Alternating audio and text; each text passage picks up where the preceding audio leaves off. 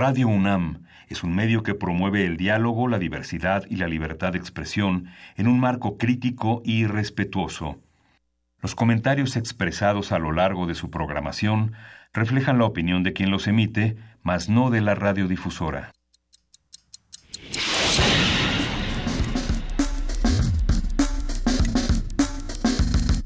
Primer movimiento. El mundo desde la universidad.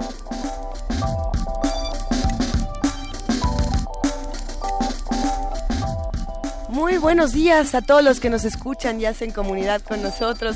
Son las 7 de la mañana con 5 minutos de este jueves 19 de octubre y les damos la bienvenida a Primer Movimiento. ¿Cómo estás, querido Miguel Ángel Quemain? Muy buenos días. Hola Lisa, buenos días. ¿Cómo amaneciste, Miguel Ángel? Pues hay muchas actividades este fin, se, se reinicia las actividades muy intensas en, las, en, la, en el país, en, realidad. Después del el, el tránsito lo sabe. Sí, del Festival Cervantino, hay muchísimas actividades culturales. Fíjate que el presidente Peña Nieto creó la suya. Se fue a visitar a León Portilla, ¿sabías? Hijo. fue a hablar de historia con él, a platicar de la historia de México. Ah, mira, ¿dónde, cuándo, cómo? Qué es que, bueno, fue a, fue a felicitarlo por el doctorado honoris causa que le dieron en la Universidad de Sevilla. Me parece muy justo poner a León Portilla en el, en, el mirador, en los reflectores que genera, la, que genera la información oficial, porque bueno, es un nombre indispensable para la historia y la vida intelectual de México, para nuestra universidad, para la Universidad de la Nación. Y, bueno, no se sabe de qué conversaron, porque ha de ser difícil la transcripción de un diálogo entre León Portilla y Peña Nieto, pero... pero es que es como inicio de chiste, ¿no? Sí. Entran a un bar León Portilla y Peña Nieto, puntos suspensivos. ¿Qué, ¿El qué puede pasar? El mundo se va a acabar. Bueno, no... Sí. Puede ser una discusión interesante y puede que, que algunos de nuestros héroes todavía pueden hacer las preguntas que estamos esperando que se les hagan a nuestras autoridades. Se acompañó de, de, Eduardo Matos, de Javier García Diego, de Andrés Lira, Siempre, este, siempre hay algo que se le puede cuestionar desde una desde la inteligencia, que sí, eso, es y, bueno. Y bueno, fue, es interesante que un mandatario tan cuestionado en la parte intelectual haga un esfuerzo por acercarse a uno de los máximos representantes de la tradición de la historia de la historia mexicana. Interesante. Y ayer estuviste en, la, en el Zócalo, Luis. Justamente lo que te iba a decir, hablando, hablando de libros y de y de los que sí los leen, ay, bueno, habrá quienes habrá quienes no sean presidentes y sí les guste leer libros. Eh, pues me fui a la Feria Internacional del Libro del Zócalo, a la FIL del Zócalo, y me dio muchísimo gusto poder compartir el foro Javier Valdés, este foro que pues tiene actividades organizadas para las brigadas para leer en libertad, que además yo soy verdaderamente fanática de un proyecto tan comprometido como ese con las letras. Pues estuvimos ahí, Bef, Elia Barceló y una servidora hablando de ciencia ficción. Todo esto para presentar un libro increíble que se llama El mundo de Yarek. Eh, este es un libro clásico, digamos, de la ciencia ficción. Ya fue publicado por ahí de los años 92, 90, ah. no, 94, porque se ganó precisamente el premio de la Universidad de Cataluña, de la Universidad Politécnica de Cataluña. Eh, lo interesante es cómo este libro refleja una realidad española que sigue ocurriendo y que es más, antes era mejor de lo que es ahora. Ahora, ahora el libro le queda mejor a esta realidad distópica que se vive en el mundo y de manera muy interesante en España y en Cataluña. Eh, el libro está muy bueno, platicar con él ya es una maravilla, pero lo mejor de todo fue ver cómo la Brigada para Leer en Libertad le regaló un libro a cada una de las personas que, que fue a la presentación, y no fueron pocas. Eh, ni siquiera sabría decirte cuántos. Me gustaría que alguien me dijera si sabe cuántos caben en el foro Javier Valdés Peña, el foro que está a un costado y que además le hace un homenaje a pues nuestros queridos periodistas que por una u otra razón eh, nos lo quieran decir las autoridades o no fueron asesinados y y pues nosotros seguimos indignados y buscando que las letras nos, nos reconcilien con el mundo además de todo, no, no es que uno quiera empezar por ahí, nos regalaron muchos libros. Eh, yo me los iba a quedar, pero no, son para compartir? son para los que nos escuchan, porque los libros de la Brigada para leer en libertad son, son gratis, eh, se, deben regalar y se deben eh, difundir por todas partes. Tenemos, si no me equivoco, tres paquetes de libros. Cada cada libro tiene tres libros. Es como cada paquete tiene tres libros. Es como el tres veces tres. Yo quería ver si nos dejaban echarle un ojito a los libros para poder hablar de ellos, porque por ahí están eh, de Juan Gelman. Hay un libro padrísimo de Juan Gelman. Está, por supuesto, El mundo de Yarek, de Delia, Barceló.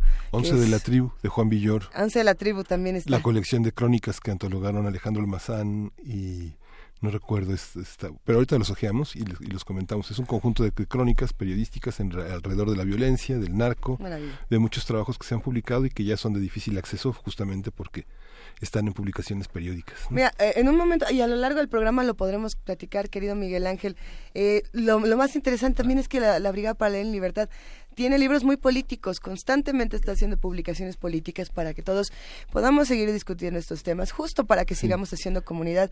Eh, yo quisiera mandar un abrazo muy caluroso a todos los radioescuchas que se acercaron al final de la presentación a a saludar, a decir que les gusta mucho pelearse, que les gusta mucho apapacharse en este espacio. Eh, pues sí, no, no, no fueron pocos, por ahí estaban, si no me equivoco, Dafne, Jaime y Carlos son los nombres que en este momento, y Neto también estuvo por ahí, y, y muchas personas. Es que ahora sí, de verdad, fue una maravilla, fue una gozada y lo seguiremos platicando a lo largo de este programa. Si usted puede abrir un espacio en su agenda y, y aventurarse a lo que le espera en la Feria Internacional del Libro del Zócalo, hágalo de manera necesaria. ¿Qué conciertos ni qué nada? La cultura, la literatura es la que nos va a salvar. Miguel Ángel, te veo que los estás ojeando con un placer. Es que fíjate que 22 gritos contra la censura es el libro que en torno a la, al quehacer de Javier Valdés hicieron Alejandro Almazán, Daniel Arrea y Emiliano Ruiz Parra, que son romper el silencio crónicas en torno en torno a la vida que es de la, de la censura contra la censura y es muy interesante. Y bueno, hay que decir que el comandante en jefe de las brigadas es Paco Ignacio Taibo II. Así es. Que verdaderamente es alguien que que desde la lectura, desde compartir eso que a lo que tenemos derecho todos los mexicanos es, es tan importante, ¿no? Ha sido un ejercicio incansable, su propio trabajo como escritor, este, es asombroso cómo puede tener ese tiempo para compartir libros, abrir espacios, cómo le hace, ¿verdad? es una conversar con estudiantes y bueno, es, es, es, también un equipo, es un equipo enorme de gente que, que se abraza y que cree en, cree en esta forma de, de compartir la cultura. Y que creen que la cultura se puede compartir y se puede trabajar de manera horizontal, que es otra cosa que me parece increíble. Por ahí es Alcázar, siempre está con las brigas para leer en libertad. Paloma, Marina, Penagos. Eh, es un equipo tan bonito, tan, tan se sienten como familia. Cada vez que uno está con ellos se siente como parte de esta familia. Pues le mandamos un gran abrazo también a Elia Barceló, que gran autora, y por supuesto a Bef, con quien también vamos a estar este viernes en el coloquio de literatura fantástica. ah, sí, es cierto. Y eso ya lo platicamos al rato, porque nos, nos, nos pusimos muy contentos con los libros y todavía no hemos dicho qué se va a tratar el programa. Estos libros, tres paquetes, tres veces tres, se van a través de Facebook, diagonal, primer movimiento UNAM, a los tres primeros que nos digan, y de una buena, es los tres primeros que nos digan cuál fue el último libro que leyeron y por qué lo recomiendan. Si lo que estamos haciendo es hacer recomendaciones literarias, hagamos comunidad y cuéntenos qué tenemos que leer. Pero ahora sí, ¿Qué vamos a ver el día de hoy? Hoy tenemos la, la, conversación con Mireya Imas. Ella está al frente de la Dirección General de Atención a la Comunidad. Es un nuevo proyecto en la universidad que sistematiza toda la voluntad de convocatoria a la, a la, comunidad universitaria para participar en distintas actividades con las que cerrará el año la universidad, desde la convocatoria, la gran ofrenda, hasta este concursos de dibujo, de diseño. Vamos a tener una conversación muy amplia y vamos a explicar también los objetivos de esta, de esta dirección de atención a la comunidad tan necesaria, tan importante en estos momentos. Como siempre, será interesante escucharla. Eh, el día de hoy, el doctor Alfredo Ávila en esta sección de Historia de México, la verdad es que nos va a poner tristes. Bueno, no, no sé si tristes, pero después de que el presidente nos dijo, oigan, es que le echan la culpa de toda la corrupción. Oigan, repite, oigan al principio, oigan al final para que tenga más dramatismo. Eh, entonces, yo creo que el doctor Alfredo Ávila, quien es investigador del Instituto de Investigaciones Históricas de la UNAM y presidente del Comité Mexicano de Ciencias Históricas, pues se dio la tarea de, de contarnos, o se dará la tarea de contarnos cómo fue la corrupción a lo largo de la historia y cómo es. Sí. Vamos a tener también la colaboración de Cindy Pérez Ramírez y de Dulce García, quienes están en el Cervantino en esta participación que hemos denominado Ecos del Cervantino, donde comparten con nosotros los encuentros que tuvieron con la cultura cervantina en Guanajuato. Un tema al que no le podemos quitar los ojos, la ley de desaparición forzada. Ahora, ¿qué pasó? Nos lo va a contar el maestro Erubiel Tirado. Él es precisamente coordinador del Programa de Seguridad Nacional y Democracia en México, los desafíos del siglo XXI de la Universidad Iberoamericana. Y vamos a conversar también con el, el doctor eh, Rubiel Tirado, que es eh, sobre el con, tema... con Moisés Garduño, ¿no? Con Moisés Garduño. Sí, Vamos sí. a conversar con Moisés Garduño sobre la liberación de Al-Raqqa y sus consecuencias, toda esta este califato de ISIS que ahora ha sido eh, ha sido expuesto. Y vamos a hablar también eh, de esta de este panorama de cómo se inscribe en el mundo en el mundo árabe actual esta este hecho. Y, y es importante también que tengamos muy claro cómo es la historia eh, del otro lado del mundo, bueno, más o menos del otro lado, porque a veces nos sentimos tan distantes y no estamos tan lejos de una realidad como esta. En realidad estamos más cerquita de lo que parece. Moisés Garduño nos lo podrá decir mejor. Eh, hoy me toca la poesía necesaria. Sí. Estoy muy contenta. Bueno, no estoy contenta de que ayer a nuestra queridísima jefa de información, Juana Inés de esa, quien por cierto habrá notado, esta mañana no está porque nos dijo que se iba a su misión ultra secreta. Ah, sí, bueno, recuerdan que ayer ella quería poner a los editors con Sugar y que quería hablar de po- poemas ardidos y como que se nos fue el jazz y entonces nos emocionamos. Bueno, hoy vamos precisamente a escuchar editors, Sh- Sugar con editors y yo quiero leer el ardido, el poema ardido de Ernesto Cardenal. Ah, sí. Pero si alguien tiene una recomendación más ardida que yo, si alguien anda bien requete ardido por la Pero vida. ni lo vas a leer, Luisa, te lo sabes. No, no Sí, me lo sé lo tanto. yo me, me lo sé en versión, este... Iba a decir... no quiero decir... Me lo sé en, ve- en versión ruda. Sí. Ah, Bueno, ya, ya, perdónenme, sí, yo sigo aquí, hable y hable. A ver, tenemos una Vamos a- mesa del día a- vamos- interesante. Vamos, a, vamos a la, la mesa del día, es eh, Mundos Posibles. El doctor Alberto Betancourt, como todos los jueves, él es doctor en historia y participa con, con nosotros en, en el territorio de la utopía alternativa. Vamos a ver los atisbos al quinto Congreso de Etnobiología que se celebró en Quito, Ecuador. Y para cerrar este programa, Más Ciencia, Menos Desastre, es una conversación con Andrés Alfonso Fernández, jefe del área de información de la Dirección General de Divulgación de la Ciencia. Arrancamos con primer movimiento. Recuerden que vamos a estar a través de TV UNAM a partir de las 8 de la mañana y en Radio UNAM en el 860 de AM y en el 96.1 de FM. Saludamos rápidamente, pero con todo el gusto, a Ricardo Peláez, ilustrador e historietista que, como ustedes bien saben, es nuestro curador, nuestro curador musical de la semana. ¿Cómo estás? ¿Qué Ricardo? tal? ¿Qué tal? Muy buen día todavía con la con la sonrisa en la boca del comentario de Miguel Ángel de que ese te lo sabes, Luis. Pero es que ayer, ayer justo estábamos eh, haciendo nuestras disertaciones y recitations que les dicen. Es que lo que no ven, lo que no ven nuestros radioescuchas es que muchas veces este, hay poemas que no sabemos de memoria. Parece que los leemos, pero... ¡Ay, seguro! No, sí Y hay los- muchos, hay Sí. muchos. y los declaman en, en los cortes. Sobre Eh, todo los ardidos nos, nos encantan. Nos, nos requete encantan. los de resentidos. Bueno, pues vámonos rápido porque escucho que va a hablar el, el doctor que me, que me sigue de la corrupción en la historia de México y supongo que se va a llevar como dos horas y media de las tres que dura el programa, ¿no? Poquito más, le va a faltar tiempo. Es muy bien. Bueno, pues por lo pronto acá vamos en lo que respecta a la música, vamos a, hacer acompañar la jornada radiofónica de la mañana de hoy con algo de rumba africana de diferentes nacionalidades. Y la rumba africana, pues en realidad surge en un lugar fuera de África, que eh, lo tenemos más bien cerquita a nosotros, y eso es Cuba. Y eh, es la versión eh, africana del son cubano, en realidad. El son cubano, pues eh, surge sobre todo, se ponen, no se ponen bien de acuerdo respecto de los orígenes del, del son cubano, pero pues dicen que, que surge en Oriente y de allí se muda en el campo y de allí se muda hacia La Habana.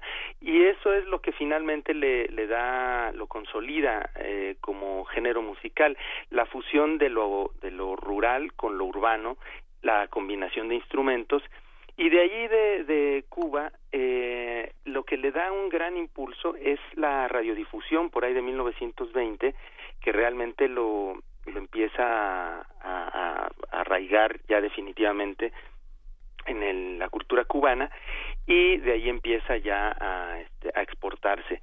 Un elemento muy importante también es todos los años de la prohibición en Estados Unidos que convierten a Cuba en el en el sitio de, de vacación de los de los mafiosos que se van allá y lo hacen que la isla se convierta en el gran prostíbulo que fue durante mucho tiempo y el lugar de esparcimiento allí de toda de toda la mafia norteamericana y eso es parte de los elementos que hacen que el desarrollo de la música, de la música de salón, eh, tenga esa, esa potencia. De allí, por supuesto, se muda a Nueva York y de Nueva York y de París llega precisamente a África, sobre todo a través del Congo, que es, que es puerto, y de ahí penetra hacia todo el continente y ahí es donde empieza ya realmente a adquirir el, eh, su característica, su nombre característico de rumba, sobre todo eh, va hacia Tanzania, a Kenia, pero pues realmente causa furor. Lo, lo curioso y que ya lo hemos comentado antes es este fenómeno de ida y vuelta en el cual la, el son cubano sin duda tiene una clara influencia de la música negra, de la música de los esclavos, eh, una combinación con la música española y ese, ese sonido transformado de africanos llega a África de vuelta por ahí de los años 50 incluso con unas bandas que viajaron y que volvieron locos a los africanos y se pusieron a repetir la música que, que escucharon de estas bandas que llegaron de, de América vía Nueva York y vía París y ahí es donde ya toma su característica de rumba. Entonces hoy vamos a empezar con, bueno, vamos a tener unas, unas versiones de rumba africana con, con Sheikh Lo, vamos a empezar con Sheikh Lo de Senegal, luego va a haber algo por ahí de, de una orquesta espléndida, Las Maravillas de Mali, un caso de un grupo de músicos que se fueron de Mali a aprender, a aprender rumba, a aprender son eh, a Cuba. Y allí pues eh, se, también se piraron. Entonces vamos a tener algo de Nigeria y también vamos a terminar con algo del, de, del Congo. Eh, empezamos entonces con Sheikh Lo, con una pieza de su disco Lam Fal de 2006. Buenísimo y él eh, es apadrinado por Yosundur, que es el que le produce su disco eh, debut en 1995. Me encanta cómo todos los caminos llevan a Yosundur. Exacto, sí, no, no, es, es un gran protagonista de la música y un impulsor de la música senegalesa en particular. Y aunque Sheikh Lo no nace en Senegal, nace en lo que entonces era un país chiquito que se llamaba el Alto Volta, eh, cambia su nombre en el 84 a Burkina Faso eh, A mí me gustó mucho el nombre de Burkina Faso porque en el idioma Mosi significa la patria de los hombres íntegros. Quién sabe si lo cumplan, pero me parece un muy bonito nombre para un país. Pues mientras lo cumplen y no lo cumplen, ¿qué te parece si nos vamos, a la música, querido Ricardo? Directamente con escuche nada más esta esta sonoridad rumbera eh, africana, pero con todo el, sazón cubano, las flautas, el, el guaguancó, toda la sonoridad allí de, de los instrumentos cubanos. Venga. A ver qué les parece. Muchísimas gracias, querido Ricardo Pérez. Te mandamos un gran abrazo y un besote de pasado. Igual para ustedes, feliz mañana para ustedes y para el público. Ahí si tienes un poema ardido, nos lo mandas al rato. Órale, ahí le busco. gracias, Ricardo. Abrazo.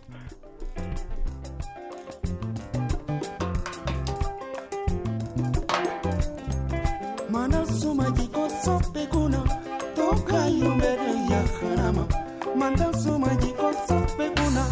yoka yobere yakanama sayomatoga nosembetumi tumafaneke tulijamtingiri jamburu summadaraworul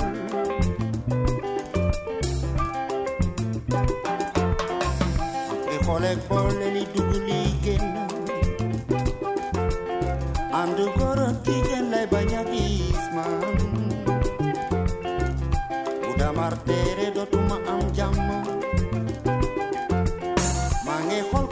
noche que hablamos lloré.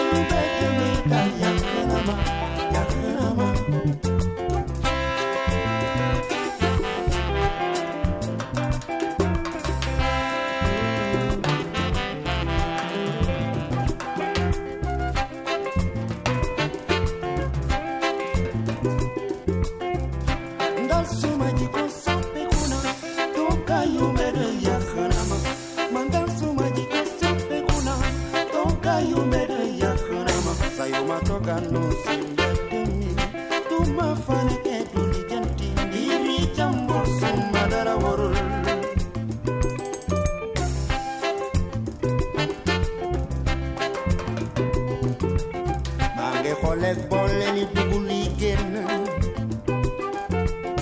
ando kora kiken lai banyadis Uda martere do tuma anjam Mange holka che wachaka na muyore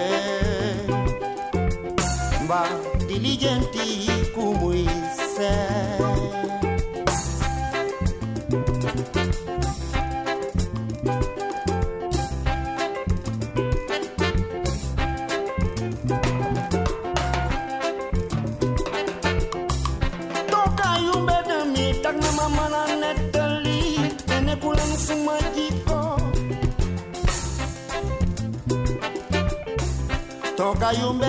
Def na ci man may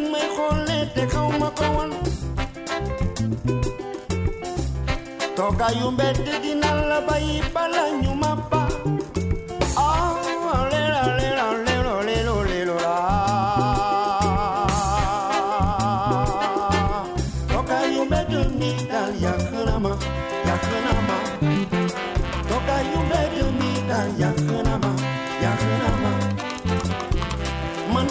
maji kosope kuna toka yumbena ya karama manasu maji kosope kuna.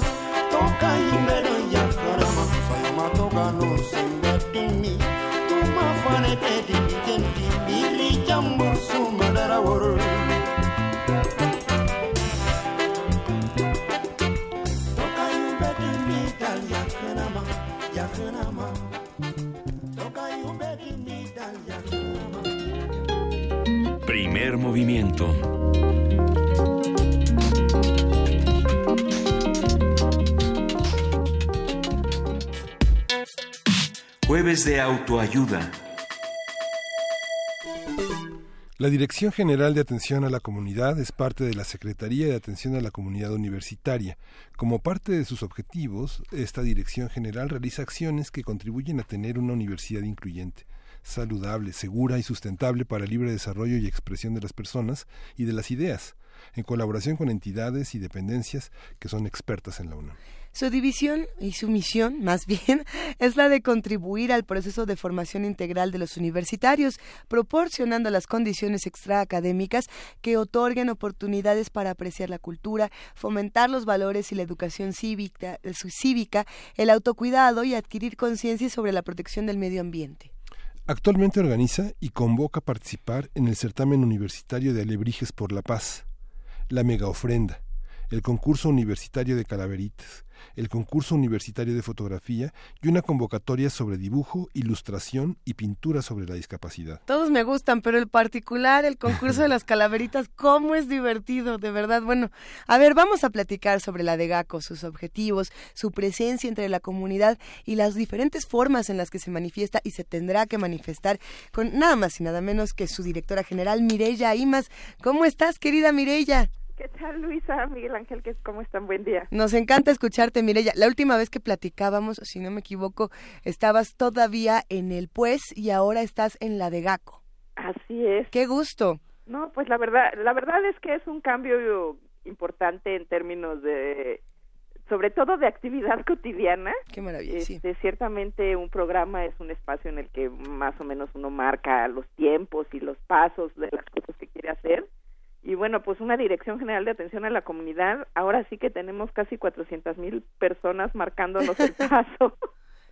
y y bueno, es, es un súper reto, pero creo que es un espacio muy noble. Eh, yo creo que es uno de los lugares donde pues más contacto tienes con la comunidad, más oportunidad tienes de hacer cosas directas de, eh, y de trabajar con la comunidad básicamente, ¿no? Hoy Sí. por lo mismo cuéntanos un poco de qué es esto de la de GACO para los que están del otro lado y a lo mejor todavía no la conocen, qué es, qué hace y cómo le entramos. Mira, la, la Dirección General de Atención a la Comunidad es un espacio eh, en el cual la verdad se puede hacer todo lo que uno tenga ganas de hacer. Eh, pero atendiendo básicamente a cuatro ejes que me parece que son muy importantes, este, porque yo creo que le ponen le ponen contenido a lo que hace la Dirección General de Atención a la Comunidad, que es el de incluyente, como comentaban ustedes, y con incluyente estamos entendiendo pues toda la, el mosaico de diversidades y de identidades culturales, sociales, físicas, exogenéricas, eh, realmente trabajar con todas estas comunidades, pero también hacer que todas estas comunidades estén realmente integradas a la, a la, a la universidad y que haya pues una relación de respeto, de comprensión, de suma eh, en este en este sentido. Por saludable estamos este, entendiendo no el tema de la salud solo de las personas, que para eso hay una dirección este, de atención a la salud, una dirección general, Sí, sí, sino eh, pues a través de acciones, de información abierta, desprejuiciada, tratar ya y- y, eh, de los temas que tienen que ver con la salud sumando todas las visiones y las ideas que hay este, en, en, la comunidad, desde los muy jóvenes hasta los mucho más adultos, que pues tenemos una gama de, de temas muy grandes, ¿no? Desde los de la juventud hasta los de los adultos este, mayores que tenemos en nuestra comunidad. ¿Cuáles son los temas más discutidos? en este momento, Miriam? ¿Qué es lo que ves que más se está discutiendo? Pues mira, hay un gran tema que tiene que ver con la salud de las personas en términos de que tenemos una población con sobrepeso, ¿no? Como en el país, no no podemos no ser reflejo de lo que pasa afuera. La UNAM es un espejo, quizás en su mejor expresión, pero no deja de ser un espejo de lo que pasa en el país. Tenemos este tenemos un tema de, de, discapacidades, ¿no? Tenemos que atender ese tema, es un tema que traemos con mucho con mucho este rezago en el tema de, de, realmente ser una universidad incluyente en este sentido. Nuestros campis son viejos, tenemos que readaptarlos, tenemos que adecuarlos, tenemos que pues mirar mirar a los otros, ¿no? Este tenemos que hacer una universidad segura, pero no solo en el sentido eh, más eh, tradicional del, del término. La idea que nosotros tenemos y la propuesta que hay por parte de la dirección general es que la seguridad se fomenta a través de la apropiación colectiva de los espacios, haciéndolos incluyentes y libres para el paso de las personas, pero también para la circulación de las ideas. Este, buscamos, pues es uno de los temas que, que nosotros tenemos desde hace tiempo y por supuesto queremos que la universidad cada día sea más una universidad sustentable, que seamos no solo sustentables en nuestra operación, sino también agentes de cambio hacia afuera, ¿no? porque pues el tema de la sustentabilidad es un, tema de, futuro del, del, país y del planeta. ¿no? Entonces, más o menos así es como lo estamos entendiendo. Todos estos ejes se encuentran en algún momento, no son burbujitas separadas cada una de la otra. Y por lo mismo necesitan de distintos eh, aparatos de la universidad. No, bueno, y nuestra, exacto, descansamos en uno de los espacios en donde más y mejor información sobre estos temas se produce en el país y en muchos casos en el mundo. Y entonces, bueno, pues la verdad tenemos una red muy importante sobre la cual descansar y construir pues una, unas relaciones diferentes, interacciones diferentes, este es como, un poco ahora sí que robándoles a, ustedes la idea construir comunidad no esa es, esa es toda la intención. Y es complejísimo porque finalmente la universidad tiene la universidad es una universidad sin muros en realidad, con todo y que realmente los niveles de la universidad se expanden en, en, espacios eh, públicos donde interactúan con muchísimos eh, eh, con muchísimos actores sociales que van desde los más necesitados hasta los más violentos. Pensemos por ejemplo en su momento la instalación de, la, de las FES Zaragoza Cuautitlán Aragón etcétera situadas en medios bastante hostiles que son difíciles de este de, atender y comunidades universitarias estudiantiles sobre todo que no suelen expresarse. Justamente la diversidad de la universidad permite que este, no permite eh, una, una expresión eh, eh, tan como tan directa de, de, gustos, de sentidos, de inclinaciones, y justamente la, la atención universitaria consiste también en, encontrar esos puntos de convergencia, donde gran parte de las, por ejemplo, los programas de tutorías que expresan gran parte de lo que la comunidad estudiantil necesita, son importantes, porque son realmente una, una no es una cuestión estadística, sino que auténticamente la tutoría mide la temperatura de las comunidades estudiantiles en grupos muy, muy focalizados, ¿no, Mireya? Así es, y este, ese es un tema muy importante porque a veces por ver, ahora sí que por ver el bosque no estamos viendo las particularidades de los árboles, ¿no? Y tenemos una comunidad extraordinariamente diversa, eh, mucha de ella invisibilizada, sí y bueno ese es un ese es un reto y hay que hay que trabajar con ello pero además tocas otro punto que es muy importante y es el tamaño de la universidad y la dispersión de la universidad. Eh, la universidad ya tiene espacios en muchos lugares de la república del país. Tenemos campi foráneos en en Morelia en Morelos en León en la península de, Yucatán, tenemos instalaciones en Baja California y por ahí pues pasando lo que todo lo que queda por por en medio en el país, tenemos sedes este en el extranjero. La verdad la comunidad es muy grande, mismo aquí en la, en la zona metropolitana de la Ciudad de México, que es donde mayor este, población se concentra. Este, tenemos nueve preparatorias, cinco colegios de, ciencias y humanidades que son jóvenes, muy jóvenes, ¿no? Los chicos de bachillerato requieren una atención y un, y una y un apoyo y un acompañamiento distinto de que, del que requiere un chico o una chica de licenciatura o del que quiere una persona del posgrado. Y la verdad es que la comunidad es muy diversa, este, muy heterogénea y empezando incluso por desde la edad de las personas, ¿no? Y luego, bueno, pues todo lo todo lo demás. Y eso que comentas, Mireya, sobre el sobrepeso y la obesidad, digamos que, bueno, este, no sé, me parecen deliciosas las tortas de filosofía y letra, los, que no, se metan con las tortas, ahogadas, los tacos, pero, pero no hay opciones sanas de comida en, las, en los espacios concesionados, digamos. este Mira, ese es un tema que estamos trabajando, por supuesto, en la idea de comunidad saludable. Este, vamos a vamos a entrarle al tema del, de la de la oferta alimentaria, ¿no? Este, por supuesto que ese es un tema primordial. Tenemos, como mencionaba al principio, tenemos un problema de obesidad en el país y bueno, la UNAM no deja de ser reflejo también de, de, lo que pasa en el resto del país, ¿no? Eh, tenemos que empezar a cambiar no solo la oferta alimentaria, sino también los hábitos alimenticios a través de la información, a través de la educación cultural en estos términos, ¿no? O sea, la, eh, de verdad que el campo de acción es, muy grande. Este, en algunos casos quisiéramos que no lo fuera, como este, ¿no? O sea, que quien quisiera tener que estar tratando estos temas a estas alturas del siglo.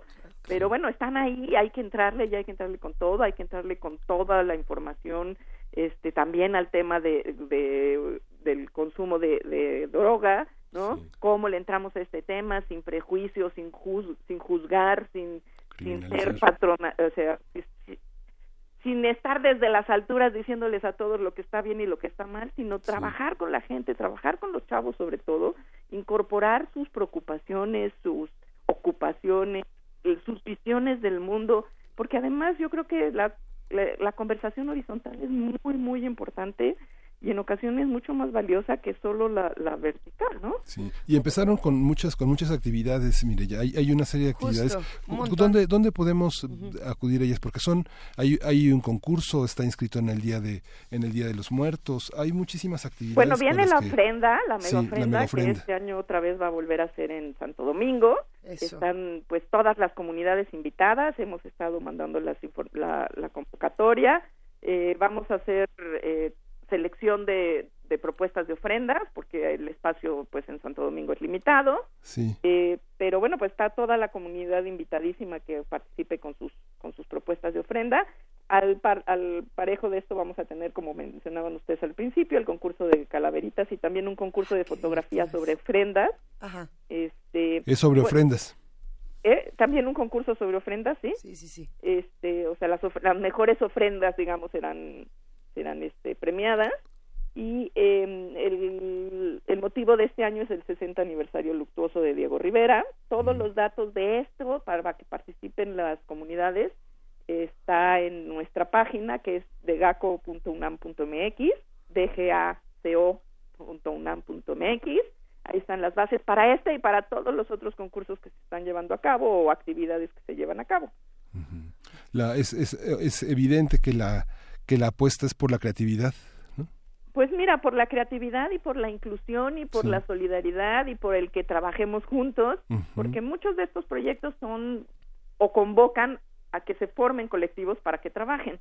¿no? Entonces eso también creo que es una cosa importante porque pues nos obliga a trabajar con el de junto, a discutir nuestras ideas, a negociar nuestros deseos, claro. ¿no?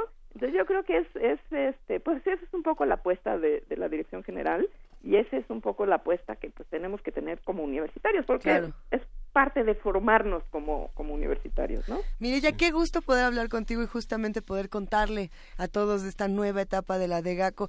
Eh, ¿Podemos repetir, por favor, redes sociales y espacios donde nos podamos comunicar con ustedes para despedirnos? Pues mira, eh, les doy el, nuevamente el tema de la página, es DGACO, DEGACO. Eh, .unam.mx, ahí encuentran todos nuestra, toda la información al respecto de, de la dirección y ahí están los teléfonos y ahí están el resto de las redes sociales, Facebook, Twitter, etcétera. Bueno, pues la compartimos de inmediato en arroba P Movimiento y en Diagonal Primer Movimiento UNAM y nos despedimos diciéndote Mireya que siempre admiramos tu trabajo y sabemos que te esperan y les esperan a todos en la Degaco cosas maravillosas. Pues nombre al revés, muchas gracias a ustedes y pues ahí estamos para lo que haga falta. Mil gracias, hasta Un luego. abrazo.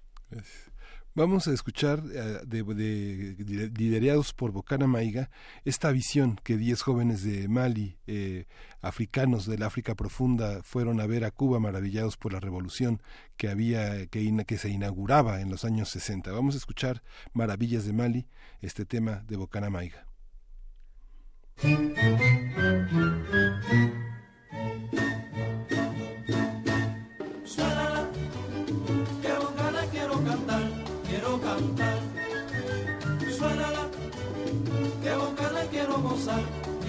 gozar.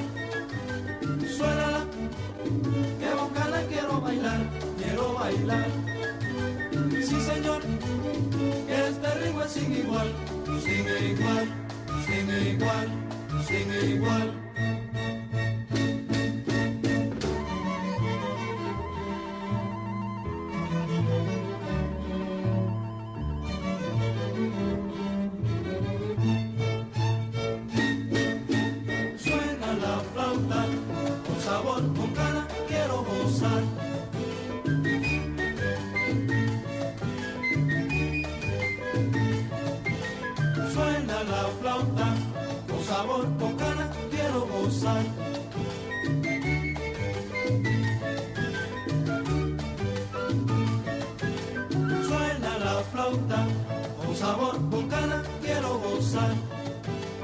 Suena bocana, la suena bocana, la suena bocana.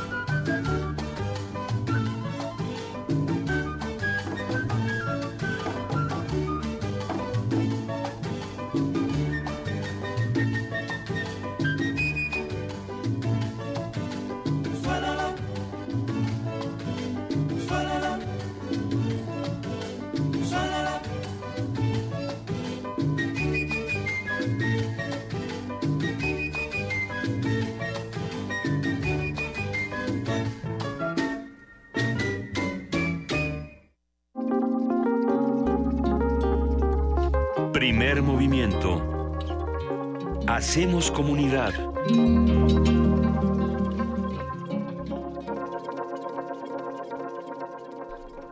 Son las 7 de la mañana con 43 minutos. Es- este, Nosotros seguimos aquí en Primer Movimiento, eh, verdaderamente contentos porque esta invitación que hicimos por parte de nuestros amigos de la Brigada para Leer en Libertad, eh, que además los queremos mucho y les mandamos un gran abrazo lleno de agradecimiento, pues ya, ya se fueron los paquetes que habíamos regalado a las tres primeras personas, Miguel Ángel, que nos llamaran, no, que nos escribieran a Facebook y nos contaran ¿Cuál fue el último li- libro que leyeron y por qué lo recomiendan. Y vamos a leer las tres respuestas, las tres primeras respuestas que llegaron y ahorita les contamos qué paquetes se llevan. Sí, bueno, está Mauricio Medina, él recomienda El Señor de las Moscas, esta, Ay, esta sí. extraordinaria novela de William Golding, y dice porque plantea la construcción de una sociedad, cómo esta puede funcionar de distintas maneras a partir de normas creadas por los líderes. Se desenvuelve en distintos tiempos de la novela la democracia y el autoritarismo, además de crear ese conflicto de la naturaleza del hombre, bondad o maldad, el bien y el mal, civilización o barbarie, una lectura muy muy recomendable. Muchas gracias Mauricio por esta participación. ¿Qué otro? Y ¿Qué bueno, otro? El otro es Sondori Crocodile Laidai, ese es su, su, este, su identificación. Muy creativo. Él recomienda a Malitzin, una mujer indígena de la conquista de México, de Camila Townsend, Bien. y lo recomendaría por la necesidad de reconstruir la figura de la Malinche como parte de nuestra identidad como mexicanos. Una Omi es su identificación, es la isla de los hombres solos, es el escenario de una isla prisión, sin embargo se asemeja tanto a lo que vivimos muchos día a día como nuestra aparente libertad, siempre condicionados, con miedo y con un pie en nuestro cuello. No recuerdo el autor de la isla de los hombres solos, pero es un autor latinoamericano y que bueno, fue Sí. una novela muy importante en los años 80. ¿no? Ahora la- lo buscamos y lo compartimos con todos los que están haciendo comunidad Y con pues ya están nosotros. sus paquetes, ya están sus paquetes aquí sobre la mesa. A ver, qué, ahora sí que qué se llevaron. Vamos a contarles a todos. Y sobre todo hacemos la invitación a que, aunque no se lleven ya paquete, pues por favor nos cuenten en arroba P Movimiento y en Diagonal Primer Movimiento UNAM. eh, ¿Qué libro están leyendo? ¿Qué libro acaban de leer y por qué nos lo recomiendan? Así podemos hacer una antología de libros que nos ayuden a resistir, justamente, Sí, como pues la justa- brigada. justamente Mauricio, Mauricio Medina le tocó El mundo de Yarek, el libro Amar Amara, que es un libro extraordinario con pinturas de, de Arturo Rivera eh, sobre Juan Gelman. Uy, a ver, a ver, a ver, préstame ese Eh. para acá. que- Ven, una que dice, No, ya, ay, se ya. lo regalo, bien Ya- ya bonito. no, Mauricio Medina. Y Oráculo de Silvio belleza. Andrade y Arturo González Cosío, publicado por Artes de México en la colección Luz Portátil, un libro extraordinario. Y, Ese paquete está bueno. Ese paquete paquete, está está bastante bueno. ¿eh? Yo nada más digo. y justamente le toca también a, a una Omi el Ajá. libro de el libro de Benita Galeana, una autobiografía verdaderamente atractiva. Es al que de- ya le echaste el ojo, ¿verdad? Sí, muy, muy padre. este eh, Y es esta publicación de Brigada para la Libertad también Sí. incluye lo de Juan Villoro, 11 de la tri- los 11 de la tribu, que es eh, una celebración del juego de fútbol Buenísimo. en una mezcla de periodismo, literatura, un libro ruidoso, apasionado, donde los datos son una mirada oblicua de este gran testigo del fútbol que ha sido Juan Villoro, y romper el silencio que es esta antología que habíamos hablado de 22 gritos contra la censura, que edita Alejandro. Almazán, Daniela Arrea y Emiliano Ruiz Parra. Y, eh, Oye, no es por nada, pero ese segundo paquete también está Está- bastante sí. rico. Qué buenas lecturas. puro periodismo y, bien, bien, bien, y bien. para este este hay dos libros sobre la Revolución Rusa que ahora celebra su centenario O este sea que año. se lleva el paquete histórico. Sí, el paquete Eh. histórico. que es la otra revolución rusa, populismo y marxismo en las revueltas campesinas de los siglos XIX y XX, que escribió Lorena Paz Paredes, Buenísimo. y el libro de León Trotsky, nada menos que La semilla de la revolución rusa, 1905, que es justamente el gran relato de la revolución menchevique, que, que después dará origen a la revolución bolchevique. Y bueno, un libro de Buenísimo. Guillermo Fernández que se llama El vecino sin nombre del mundo, una antología poética que hizo, que selecciona y presenta este también gran poeta mexicano que es Hernán Bravo Valera, este Varela, Varela, sí. y, y con un epílogo de Ernesto Lumbreras muy bien acompañado entre dos hombros eh, poderosos de la poesía eh, contemporánea mexicana, este gran traductor, este gran hombre de letras que fue Guillermo Fernández y que sigue vivo gracias a este proyecto de cultura gratuita que, este, que encabeza la Brigada en Libertad, para Libertad. Pues qué emocionante pensar que todavía existen proyectos y que pueden existir muchos más que se encarguen de compartir la literatura y que la vivan como, como un arma para resistir. Nosotros pensamos lo mismo aquí en Primer Movimiento y cada vez que nos llegan libros pues tratamos justamente de, de compartirlos con todos los que hacen comunidad con nosotros. Gracias a todos los que nos están escribiendo. Recuerden que si quieren seguir a la Brigada para leer en libertad, lo tienen que hacer en arroba brigada cultural con mayúsculas, esto en Twitter, y podrán ver todas las actividades que tienen en la Feria Internacional del Libro del Zócalo. Ya se van los libros y por acá, para los que nos escuchan en Radio UNAM, en el 860 de AM y en el 96.1 de FM, se aventuran rápidamente las joyas de la fonoteca. Álvaro Mutis desde la cárcel, en la voz de Yolanda Medina. Gracias, Yolanda. Joyas de nuestra fonoteca. Radio UNAM.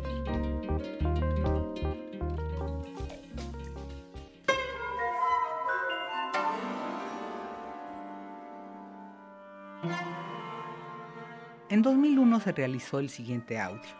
Charlas de café con Álvaro Mutis. La primera vez que oí sobre Álvaro Mutis fue a través de la amistad que le unía a García Márquez. En él elogiaba su relación en un evento en Bellas Artes. Fue entonces cuando decidí leer a Macrol el Gaviero. Condecorado con la Orden del Águila Azteca y la Orden de las Artes y las Letras en Francia, premiado con el Javier Villaurrutia y el Cervantes, Mutis es otro grande de las letras latinoamericanas que dejó en Radio UNAM su testimonio. Lo que más me gusta del siguiente audio es la descripción que hace de la Ciudad de México en los años 50 y el remanso de paz que le daba Radio UNAM cuando estuvo preso en Lecumberri. Eh, vine a México en 1956 por una serie de problemas muy complicados de explicar, sobre todo a estas alturas ya de la vida, y escogí México porque ya había estado en México en el 53 como turista y me encantó, me fascinó México. Y conocí esta ciudad cuando era una de las ciudades más bellas del mundo, cuando tenía sus volcanes intactos que se veían desde la mañana hasta la última luz de la tarde, que, era siempre una luz dorada, a veces hasta lila, y se reflejaba en la nieve de los volcanes, eh, una ciudad llena de árboles, la avenida Chapultepec que estaba arbolada, eh, Reforma era una, una, una, una, calle, una avenida de una elegancia, de una gracia, de una, era una ciudad encantadora. Y desde luego con, no había ninguna clase de polución más de la normal eh, de cualquier ciudad. Sí, señor, tenía un pequeño radio Philips en la que hasta hace poco lo tuve, ¿eh? lo conservé con mucho cariño en, en mi celda y escuchaba Radio UNAM. Y he sido un admirador. Buena música y buenas ideas solo puede proporcionarlas una radiodifusora de la Casa de Estudios. Si usted así lo entiende, siga con atención nuestras programaciones. Si estas dejan algo que desear, llámenos por teléfono o escríbanos. Radio Universidad en Ciudad Universitaria está a sus órdenes por los teléfonos 2811-57 y 2811-58. escuchaba Radio UNAM. Y he sido un admirador y un entusiasta de Radio UNAM. Me parece que es una radio muy bien llevada, que por muchas cosas me recuerda a la Radiodifusora Nacional de Colombia, eh, en donde hice mis primeros pininos de locutor y de escritor y de cronista. Siempre me ha llamado la atención de Radio UNAM algo que es muy difícil de conservar en una radio, que es un magnífico nivel, una gran calidad. Ha, habido en todos los cambios de gobierno, todos los cambios de rector. Esto nunca ha afectado la calidad de la radio de Radio UNAM. No estoy haciéndoles a ustedes un, un comercial porque no lo necesitan, pero tengo que decirlo porque en verdad mi gratitud con la Radio UNAM es muy grande y mi admiración. Joyas de nuestra fonoteca. Radio UNAM.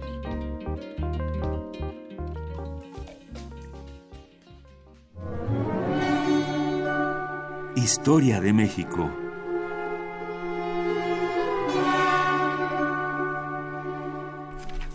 Qué gusto da cada mañana poder saludar al doctor Alfredo Ávila, investigador del Instituto de Investigaciones Históricas de la UNAM y presidente del Comité Mexicano de Ciencias Históricas. Y queridísimo Alfredo, traes un tema que a todos nos tiene muy nerviosos desde, desde muy temprano. ¿Cómo estás? Muy bien, buenos días, Miguel Ángel, Luisa, ¿cómo están? Eh, bueno, obviamente eh, el tema de hoy nace a partir de las declaraciones que no son las últimas que ni las primeras que ha hecho eh, eh, Enrique Peña Nieto respecto a la corrupción y respecto a a que decimos que todo es culpa de la corrupción a que decimos que todo es culpa de la corrupción y otra vez y otra vez el famoso tema de que hay algo cultural detrás de eso, lo cual lo cual a mí me parece una una mala excusa. Eh, y el, el, tema este que, que volvió a, sacar acerca de que en, en, México hay millones de personas que ponen diablitos para robar la luz y decir, bueno, eso, eso es corrupción y eso es prueba de que la corrupción es algo inherente al mexicano y por lo tanto eh, no, se puede, no se puede combatir o no se puede eliminar. Eh, lo primero que creo que debemos, que debemos diferenciar para abordar este tema es que, que el término corrupción es muy amplio. Eh, corrupción hace referencia a algo que se va echando a perder. Eh, originalmente. Entonces, una sociedad empieza a corromperse, una sociedad que empieza a descomponerse, a, eh, echarse a perder, insisto, como los frutos, como, bueno, eso es algo que está corrupto, algo que se empieza a corromper. Sin embargo, para el tema que aquí nos interesa, eh, yo creo que tenemos que hacer una acotación. Y la acotación es muy simple. La corrupción es algo que eh, es inherente al Estado, a sus instituciones y a las autoridades que lo conforman.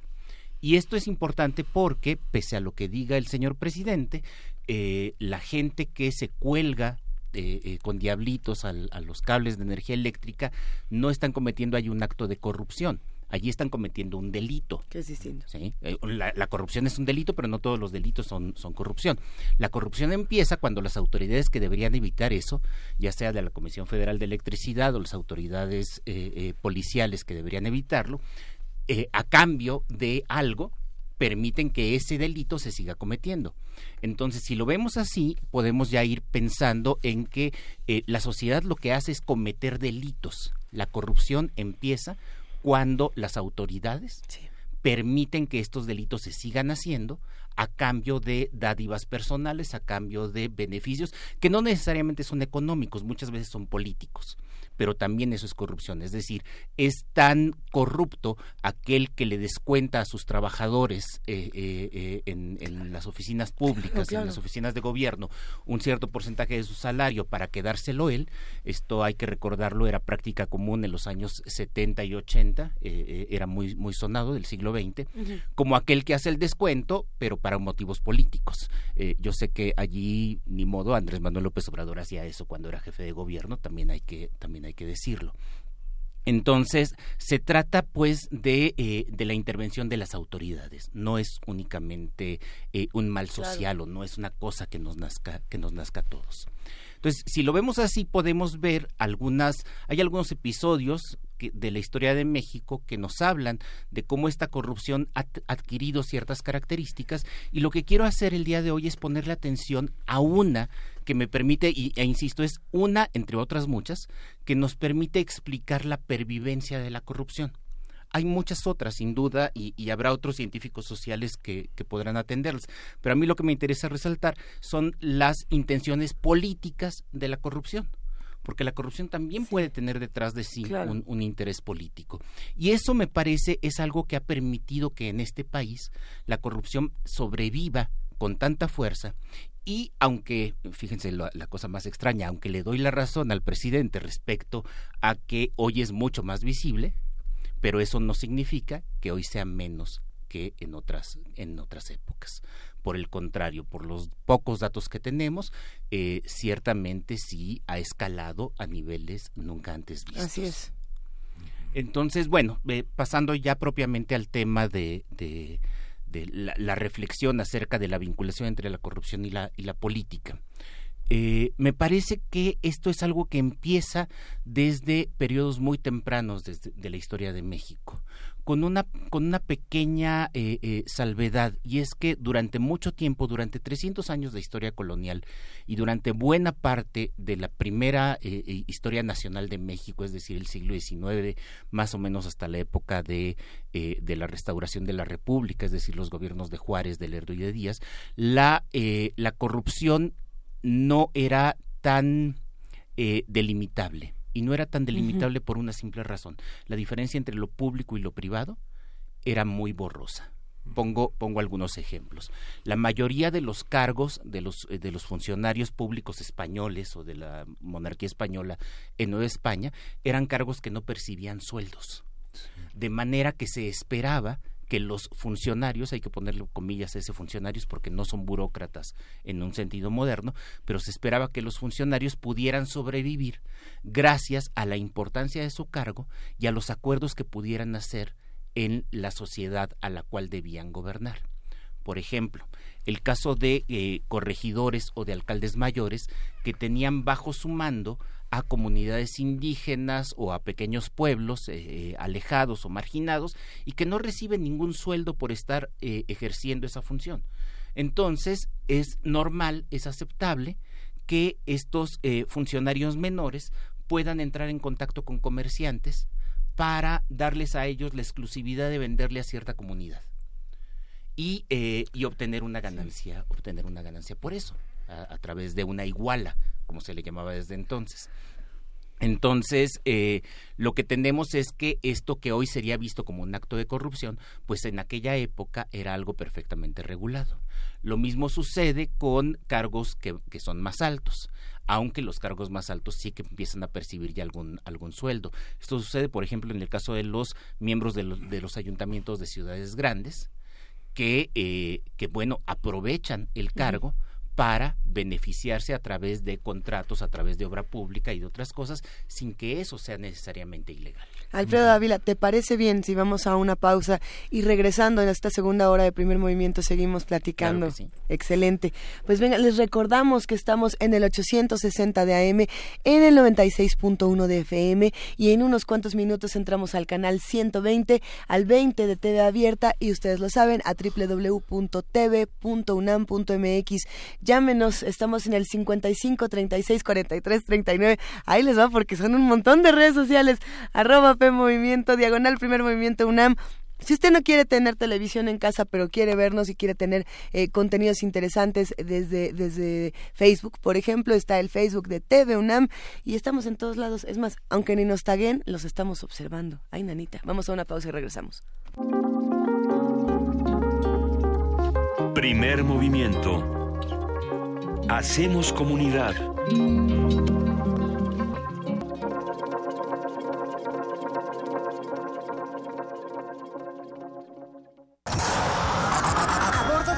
de la Resistencia existe una habitación que nunca se abre. Excepto la última hora del último día de la semana.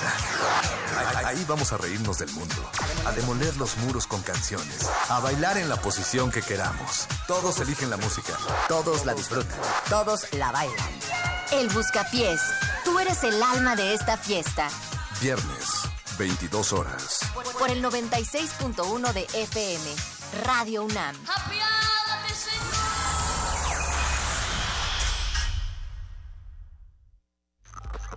¿Qué es la teoría de cuerdas y la música de la materia? ¿Conoces la física de los superhéroes? ¿Qué tal asistir a un concierto donde se musicaliza en sistema multicanal? ¿Qué son los colisionadores de partículas y esto qué tiene que ver con el arte? El Aleph, Festival de Arte y Ciencia del 15 al 22 de octubre en el Centro Cultural Universitario de la UNAM. Más información en www.cultura.unam.mx diagonal El. Invita Cultura UNAM. El Instituto Nacional Electoral implementa un plan de contingencia que facilita a la ciudadanía la reposición de su credencial para votar. En caso de que tu localidad haya sido declarada zona de emergencia, podrás realizar el trámite sin presentar ningún documento. Acude a un módulo e identifícate con tu huella digital. Tu credencial saldrá con los mismos datos que tenía y podrás recogerla en cinco días hábiles. Para mayor información, llama a Inetel o visita INE.mx. Instituto Nacional Electoral. INE. El arte es obsesión, fiesta, celebración, comunión. El arte ante todo. Es resistencia. Resistencia modulada presente en el Festival Internacional Cervantino. Escucha nuestras transmisiones especiales el 17, 18 y 19 de octubre de las 20 a las 21 horas. Resistencia modulada. Radio UNAM. Experiencia sonora.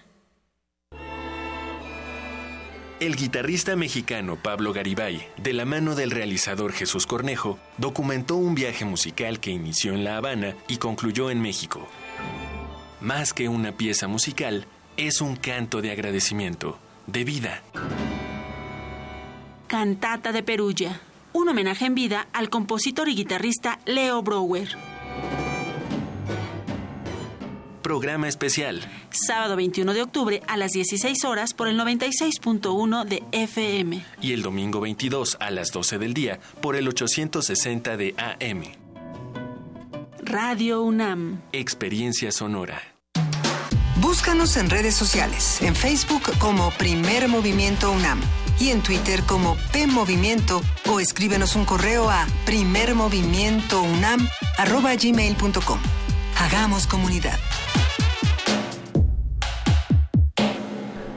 Y son las 8 de la mañana con 3 minutos de este jueves 19 de octubre. Saludamos a todos los que nos están viendo a través de TV UNAM en el canal 120, en el canal 20 de TV Abierta o en www.tv.unam.mx, así como a todos los que nos escuchan en Radio UNAM. Muy buenos días de nuevo, querido Miguel Ángel Quemain. Hola, Lisa, buenos días. Saludamos con muchísimo gusto al doctor Alfredo Ávila, que para los que no estaban escuchando en la hora anterior, se puso, se puso muy buena la charla. Alfredo Ávila, muy buenos días, gracias por seguir con nosotros. Hola, buenos días. Estábamos hablando de corrupción.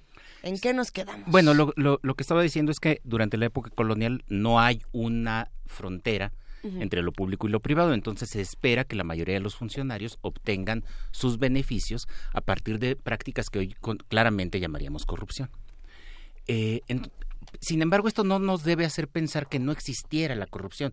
Y una de las mejores pruebas es que cada vez que algún funcionario termina su encargo, se le hace un juicio de residencia. Es decir, se le hace un proceso, que es algo que yo creo que deberíamos instaurar en, México, a todos. O sea, no solamente al que tenga sospecha. A todos le haces un proceso para ver cómo estuvo su administración. Y entonces aquí parece que hay una contradicción si lo que estás esperando es que buena parte de los ingresos de los funcionarios provengan de estos moches con comerciantes o con terratenientes o de sus vínculos, ¿por qué después les haces un, juicio de residencia? Y la razón es política. Si tienes allí algún funcionario que está causando problemas a un cierto bando político en las alturas de la monarquía española, a través de ese juicio puedes bloquearlo. Mm. Y esto es algo que se quedó en, en, el siglo XIX y que se quedó en el siglo XX. De, eh, de esta manera, lo que tenemos, y esto es algo que se puede ver en, en, los archivos, eh, lo que tenemos es información, por ejemplo, acerca de comandancias militares ya en el siglo XX que están vinculadas con grupos de narcotraficantes. No se les llamaban narcotraficantes eh, antes de los 80, ¿no? Contrabandistas de droga, les, les decían. y no pasa nada cuando quieres bloquear la carrera de algunos de estos individuos, entonces le haces proceso. Entonces la corrupción se convirtió también en una cosa tolerada, más allá de todas las aristas que tenga, más allá del camino fácil de los políticos para promoverse, pero también se volvió en una cosa tolerada para que en términos políticos se pudiera tener control de esos individuos. Un buen ejemplo viene justo después de la, de, la revolución. Eh, uno de los grupos más corruptos que hay en ese momento es el de los sonorenses, que son quienes ganan la, la revolución, ya saben, el grupo de Obregón y de Calles. Y lo que tenemos es que estos, estos dos personajes, pero con todos sus aliados, están eh, eh, otorgándose créditos, cuando Obregón deja la presidencia y se va a Sonora para convertirse en un simple agricultor, obtiene un montón de créditos sin garantías, créditos muchos que termina sin, sin pagar para sus empresas en, en Sonora. Y lo mismo pasa al revés cuando Obregón estuvo en la presidencia también benefició a la gente de calles. Y acá otra vez la, la, vinculación con la política. Cuando Obregón fue asesinado, su jefe de campaña, Aaron Sáenz Garza, termina, se le termina dando un premio de consolación. Ya no vas a hacer política y entonces te vuelves empresario y lo que hace es que se le otorgan eh, mediante unos eh, procedimientos que están muy bien documentados y que la verdad muestran esta vinculación perversa entre lo público y lo privado, se le otorgan un montón de ingenios azucareros. Mm. Eh, y un montón de prerrogativas, algunas legales, otras ilegales, para sacarlo de la política. Entonces, lo, lo que vemos allí es que ha habido un uso político de la corrupción que podremos, podemos seguir más adelante. Podríamos pensarlo, por ejemplo, con el sindicato de petróleos, eh, como en la década en la década de los 80 sobre todo Miguel de la Madrid intenta bloquear al sindicato petrolero y no lo hace también por motivos políticos. Cuando Carlos Salinas de Gortari llega a la presidencia de la República por motivos políticos destapa la cloaca que hay allí de estos contratos muy irregulares entre, entre petróleos mexicanos y su sindicato y manda a la quina a la, a, la cárcel. Eh, pero es por usos políticos y podríamos seguirnos hasta, hasta nuestros días, por supuesto. Por usos políticos, también no, entiendo no solamente el castigo o el premio a ciertos políticos, sino también la necesidad que hay en ocasiones de meter a la cárcel a un corrupto grande, escandaloso, llámese Durazo o llámese Duarte. Y esta perversión, este hacer que la corrupción tenga además fines políticos es algo que ha permitido su supervivencia. Más allá, insisto, de la de, lo fácil que es ocupar un cargo público, de, sobre, todo los, los, más importantes en este país, y enriquecerse a través, de, a través de él. Eso sucede en cualquier parte del mundo y en cualquier parte del mundo es perseguido mediante mecanismos institucionales. ¿En qué han fallado los mecanismos institucionales en México? En que esa corrupción le ha servido al grupo en el poder para bloquear enemigos. Y eso lo podemos ver también eh, recientemente con las campañas electorales, cuando de pronto empiezan a salir las propiedades bien hechas o mal hechas de algunos eh, opositores y aparecen, aparecen en la prensa. Durante mucho tiempo se ha tolerado esa corrupción y cuando es políticamente útil exhibirla, lo, lo haces. Ah, es decir, el, caso de la Casa Blanca era políticamente útil para exhibirse, por ejemplo. El caso, el caso de la Casa Blanca es, me parece, pero es, es, solo mi impresión diferente. Allí lo que tenemos es, que justo allí tenemos un periodismo de investigación. Pero pero pensemos en, los casos que eh, como se ha golpeado al, Gómez, no como se ha golpeado al Frente Ciudadano en los últimos días. Es muy claro, es un periódico que depende básicamente de subsidios estatales, de, de, la propaganda que, que, y publicidad que se hace el Estado, y, eh, y que además todos sus datos los saca de las declaraciones que hacen eh, estos funcionarios en, en, en, que son públicas además, es decir, tampoco es que haya periodismo de investigación. eh, allí, y que van mostrando y que van mostrando eh, propiedades que son de dudosa procedencia, pero que durante mucho tiempo, ya lo sabías porque son públicos, habías tolerado como autoridad has tolerado y cuando te conviene sacarlos, entonces lo, lo, pones allí. Esto, esto es algo que ha pasado en buena parte de la historia de México, fundamentalmente en los cambios de sexenio. Ahora la, la mecánica es distinta porque tenemos una competencia electoral mucho más ruda que la que teníamos en los 70 o en los 80.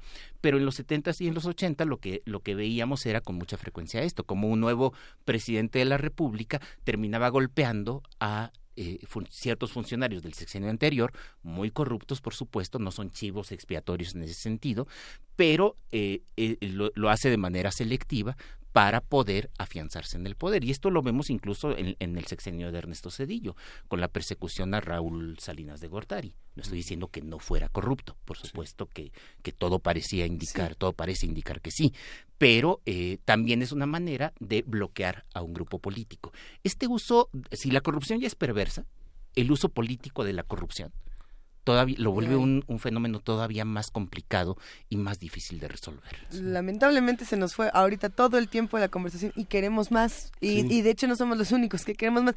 Hay una serie de comentarios en redes sociales de personas eh, desde indignadas hasta, por supuesto, confundidas con muchos de estos eventos que, o, que desconocían muchas de estas historias. Alfredo Ávila, eh, eh, ahorita les pasamos tu cuenta de Twitter que es... Alf. Alf-Ávila-Bajo. Alf-Ávila-Bajo, eh, porque sí, pues hay muchos comentarios por acá. ¿Y te parece bien si hacemos una segunda, tercera, cuarta y quinta parte? Porque siento que este tema da para muchísimo, de verdad. Por supuesto, sí. Pues un verdadero placer. Gracias, querido Alfredo Ávila. Seguimos por acá en Primer Movimiento. Primer Movimiento.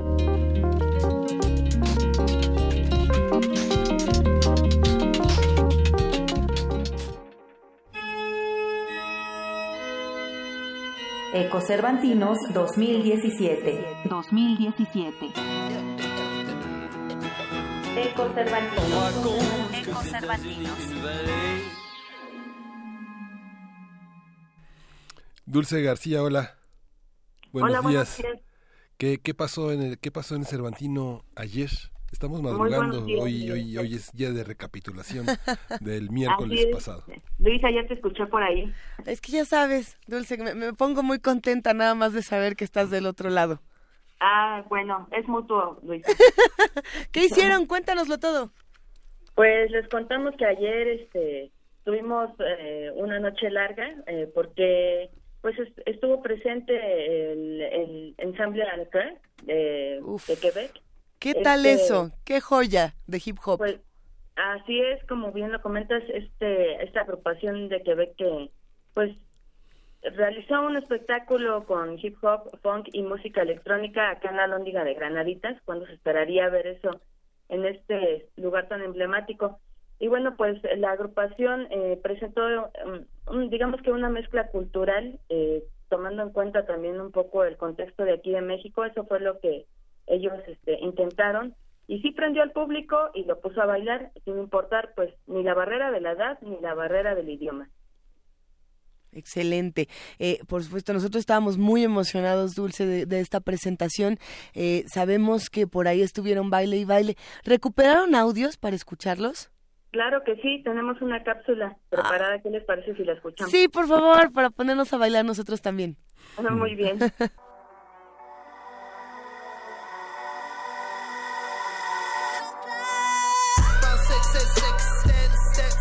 La semilla del hip hop germinó dentro de una subcultura marginal en el sur de Bronx y Harlem, en la ciudad de Nueva York, entre jóvenes afroamericanos. Inicialmente se consideraba solo una forma de expresión a través de la cual se exhortaba a la reflexión y a la búsqueda de alternativas, es decir, a tratar de desafiar lo establecido por medio de un desarrollo artístico.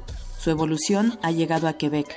En 2010 se formó el colectivo de hip hop A la Claire Ensemble desde entonces, sus integrantes se comprometieron con el manifiesto de un nuevo estilo musical que representara el movimiento social por la libertad y autonomía de lo que hoy se conoce como la provincia de Quebec. Escuchemos en voz de la traductora cómo sus integrantes explicaron el origen de A la Claire Ensemble. Esta banda se funda en esta historia que ellos imaginan eh, a partir de una revuelta, una revolución que hubo en Quebec en 1838 que fracasó. Los patriotas quebecois fracasaron del Bajo Canadá y entonces ellos imaginan qué sería esta república que hubiese sido fundada y que hubiese sido mucho más inclusiva que el Quebec actual, que no es, una, república que no fuese solamente franco-católica en sus orígenes, eh, sino que tuviese otros orígenes históricos. Esta historia paralela, por ejemplo, en la que los autóctonos, las personas originarias de, Canadá, eh, tuvieran el poder y que hubiera el derecho de voto para las mujeres, ¿no? que no hubiera este, este sometimiento a la monarquía.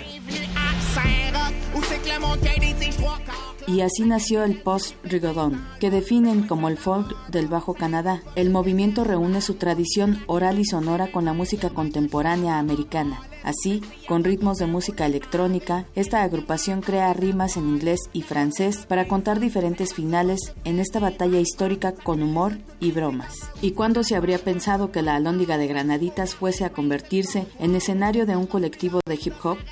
Así fue, el Festival Internacional Cervantino dedicó una noche a que esta nueva propuesta musical se hiciera presente en Guanajuato para hacer bailar a un público de todas las edades. Con este espectáculo, el Festival Internacional Cervantino reafirmó su temática de este 2017, las revoluciones. Para Radio UNAM, Dulce García. Me encanta cuando llega el hip hop a dar de cachetadas a, la alta cultura y a decirle esto también puede entrar y también tiene narrativas distintas. Eh, Cindy Pérez Ramírez, tú también estabas por allá. Sí, estuve un ratito, la verdad es que yo no, no fui todo el, el, show, pero eh, pues lo poco que escuché eh, me, me puse a bailar. Bueno, pero entonces, ¿a dónde te fuiste, querida Cindy?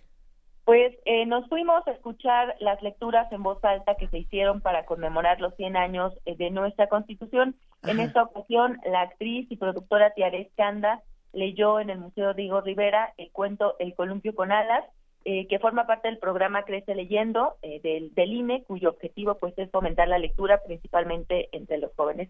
¿Qué les parece si escuchamos la nota? Excelente, querida Cindy, venga.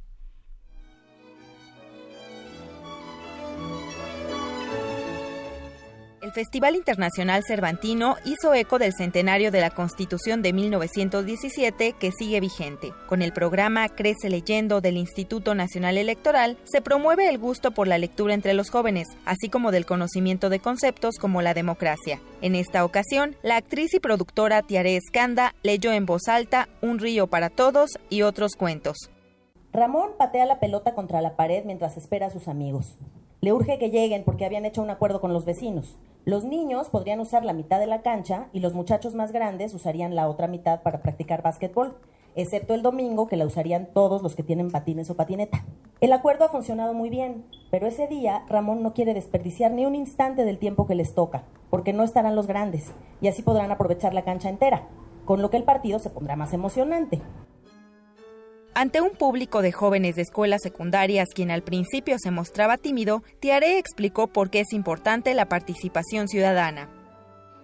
Que entendamos la importancia de la democracia y que la democracia no es un término que nada más se usa cuando hay elecciones y que no nada más tiene que ver con votar para elegir gobernantes, que también es súper importante. Pero para que uno pueda votar para elegir a los gobernantes tomando decisiones sensatas, pues es importante que toda, toda la vida, todo el año, todo el tiempo, uno tenga conscientes los valores democráticos que tienen que ver con cómo nos relacionamos entre nosotros. Poco a poco, los jóvenes que asistieron al Museo Diego Rivera contaron su sentir de las historias. Pero todo se trata de trabajo en equipo, debe haber, debe haber un líder, pero que también sepa dirigirlos para un buen fin. Si el líder no lo sabe también dirigir, pues también el proyecto o la idea, pues fracasa. Para Radio UNAM, Cindy Pérez Ramírez. Oye, Cindy, ¿y entonces qué? ¿Qué les falta por ver? ¿Qué les falta por experimentar en las próximas semanas, en los próximos días? ¿Cuántos días les quedan? Pues termina hasta el 29, entonces nos quedan todavía algo de algo de días para disfrutar del Cervantino. Ah, ya, me regreso con ustedes, mejor. Regrésate, aquí te esperamos, aquí te hacemos una canchita. Hoy, por ejemplo, cuéntanos. Hoy tendremos música de piano con el ruso Alexei Volodin, una conferencia también sobre Trotsky, eh, música de órgano con Rodolfo Ponce Montero, ópera con Le Cris París y vamos a tener al quinteto austriaco de Barry Gutjahr, que va a, estar también eh, muy bueno hoy. Excelente. Y nos van a estar compartiendo postales sonoras, nos van a estar compartiendo estas notas tan interesantes. Espero. nos gustaron, nos, nos, han gustado mucho y a los radioescuchas también les están gustando muchísimo, queridas Dulce y Cindy vamos a reportar todo lo que podamos y mandar todos los audios para que vivan el Cervantino en la Ciudad de México. Órale, ya estamos. Pues venga, abrazos cervantinos para ustedes. Gracias por todo. Que estén bien, Luisa. Un abrazo. Que estén muy bien. Hasta luego. Ecocervantinos 2017. 2017. Ecocervantinos. Ecocervantinos. Primer movimiento. Hacemos comunidad.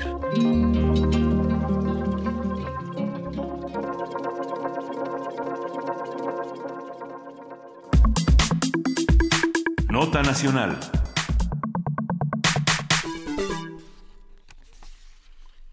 Con, 361 votos a favor, la Cámara de Diputados aprobó la primera ley en materia de desaparición forzada de personas y desaparición cometida por particulares. La ley aprobada deroga varias disposiciones del Código Penal Federal y de la Ley General de Salud relacionadas con este delito, así como el tratamiento de cadáveres de personas no identificadas.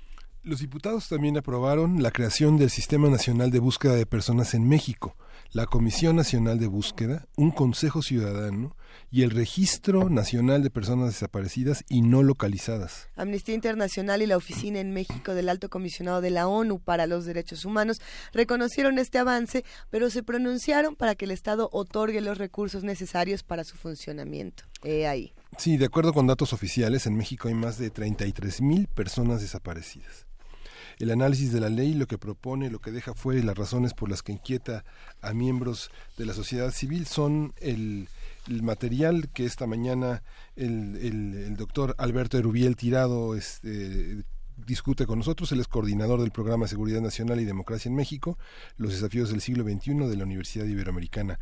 Alberto Erubiel, buenos días, ¿cómo estás? Buenos días, Miguel Ángel, buenos días. Noticias tristes, dices. Este, Mejor conocido como el Erubiel, que sí nos cae bien en esta cabina. bueno, solo, solo, aclarando, no soy todavía doctor, este, por aquello del síndrome Alzati. Este, Ándel. Eh, y, pues, y buenos días también a Juan Inés, donde quiera se encuentre desarrollando. Nos está observando desde estas cámaras, eh, está en, alguno de estos ojos presentes. Eh, Erubiel es un tema este que vamos a discutir. Sí, claro. Decías eh, fuera del aire, bueno, hay, hay buenas noticias, hay malas noticias, hay cosas que discutir. ¿Qué pasó? En nuestra, nuestro, yo diría que mi complejo mexicano, lo, lo, quiero decir con todas sus letras y, sin ambajes, porque a veces decimos eh, es, es, mejor esto a que no haya nada. ¿no? en ese sentido, eh, hay que observar primero y de forma muy crítica cómo, cómo se generó este producto legislativo. ¿no? Eh, y, y, no, no es gratuito y no es gratuito que se haya hecho en también en este sexenio, ¿no? Sino no como una cuestión también graciosa o como una benevolencia del régimen, porque eh, desde 2011, cuando menos tenemos en el país provenientes del exterior, tanto de organismos multilaterales como la ONU y, y, de, y de la OEA, eh, así como de organismos no gubernamentales como Human Rights Watch o Amnistía Internacional, eh, señalamientos muy fuertes sobre este fenómeno que prácticamente no existía hace 20 años, ¿no? Entonces, el, el punto es que esto finalmente es una reacción, pues podríamos decir a lo mejor tardía, pero una reacción al fin para tratar de, de, enfrentar o de tratar esta, este problema en el país, ¿no? Eh, repito, no es una cuestión graciosa o gratuita por parte de, del actual gobierno de Peña Nieto. Y, ahorita les voy a decir por qué. Eh, porque también hay, hay señalamientos fuertes en contra de, de, este fenómeno, sobre este fenómeno en este gobierno. Al inicio de este sexenio, y eso lo dijo una alta funcionaria de la Secretaría de Gobernación, que ahora es diputada, no por el partido oficial, sino por el Partido Verde, este que el país tenía hacia diciembre de 2013 poco más de 22 mil 22 mil este 26 mil 121 personas desaparecidas cifras oficiales. Ya después hablamos de la metodología. Exactamente eh, eh, eh, y, y, ahora como señala Miguel Ángel en la introducción se reconoce o se habla de más de 33 mil. Ergo estamos hablando de cuántos más desaparecidos en lo que va del régimen lo dejo ahí como, como planteamiento. Entonces, un instrumento eh, que tiene, que es un diseño legal y también marca un diseño institucional que tiene que tratar con esta situación, eh, pasa también sobre un fracaso. Un fracaso de este régimen, o, o, o se empezó a. O, porque hay que recordar que había una unidad, o una unidad especializada de, búsqueda de personas en la Procuraduría General de la República y también eh, en, a lo largo y ancho del país, en, muchos estados, a nivel local, se trataba el tema. Eh, pero esto realmente no funcionaba. Es un fracaso también. Entonces, eh, no funcionó de cómo lo recibieron y, ahora hay que ver si va a funcionar hacia adelante, ¿no? Y, y repito aquí, digamos que la parte menos o, la parte que hay que destacar de este producto es que en, buena medida estuvo acompañado, por ejemplo, de la, del apoyo técnico y, de, la y de seguir una hoja de ruta con las recomendaciones tanto de la ONU como de la OEA. Entonces, para mí es, digamos, esa es la parte eh, eh, y obviamente la atención a, a, los familiares de las víctimas desaparecidas de este país. Entonces, digamos que hay un componente de atención a un reclamo y una observación internacional y obviamente a reclamos eh, internos, en este caso de los familiares de las víctimas y la sociedad civil. No es del todo satisfactorio porque también se han pronunciado en forma crítica sobre el resultado final. Ahorita lo podemos ver con detalle. Y, y en general, pues digamos, eh, lo primero es que hay que echarlo a andar. Justo una de las quejas que leíamos en la semana, en, todos estos días sobre, sobre la ley de desaparición forzada, era justamente este asunto que se relacionaba con el Sistema Nacional Anticorrupción, de tenemos estas cosas que se llaman muy bonito, pero de nada nos sirven porque están eh, mal construidas y se insertan en un espacio donde lo que está alrededor no funciona. Ah, eh, qué bonita ley tengo aquí, pero ninguna de las leyes que están alrededor sirve para Es bien importante lo que lo que estás diciendo, eh, Luisa, porque tenemos una, yo lo puedo mencionar, eh, nuestros referentes y también si nos vamos en una cuestión mucho más profunda, esta idiosincrasia venida de nuestra nuestra impronta de la conquista, ¿no? De, eh, eh, obedézcase pero no se cumpla, ¿no? Este, porque por ejemplo, al menos en, materia de, otra ley importante que se reformula que se nos viene a presentar como que si hubiera sido nueva, es la ley contra la tortura. Pero tenemos una ley, tuvimos una ley contra la tortura desde los años 80, ¿no? Nunca se hizo nada. Y además siempre se decía a nivel este, este oficial, sea federal o, estatal, que, pues, que eso no pasaba en México, ¿no? Igual pasa con, con esta cuestión y esto es grave porque tenemos los ojos puestos sobre, sobre este fenómeno y obviamente en nuestro caso paradigmático y triste y que es para mí un ejemplo de cómo se, se, se, se ha transgredido toda esta fenomenología entre colusión, hablando de corrupción, entre el crimen organizado, autoridades, o incluso cómo se transmina hacia, la, hacia la vida común, entre comillas, de, las personas, en el que la solución para, para dirimir una rencilla o, un conflicto aparentemente irreconciliable, y eso lo digo porque existe, este, se recomienda ya no eh, mandar a golpear o a matar a alguien o matarlo, ¿no? sino desaparecerlo. Eso es algo súper super triste. Es, es, es, es una degradación que pues debemos tratar de, de, ponerle freno desde, desde ya. ¿no? Y está en todas las series de televisión policíacas, ¿no? Siempre hay alguien que es un limpiador desde hace muchos años.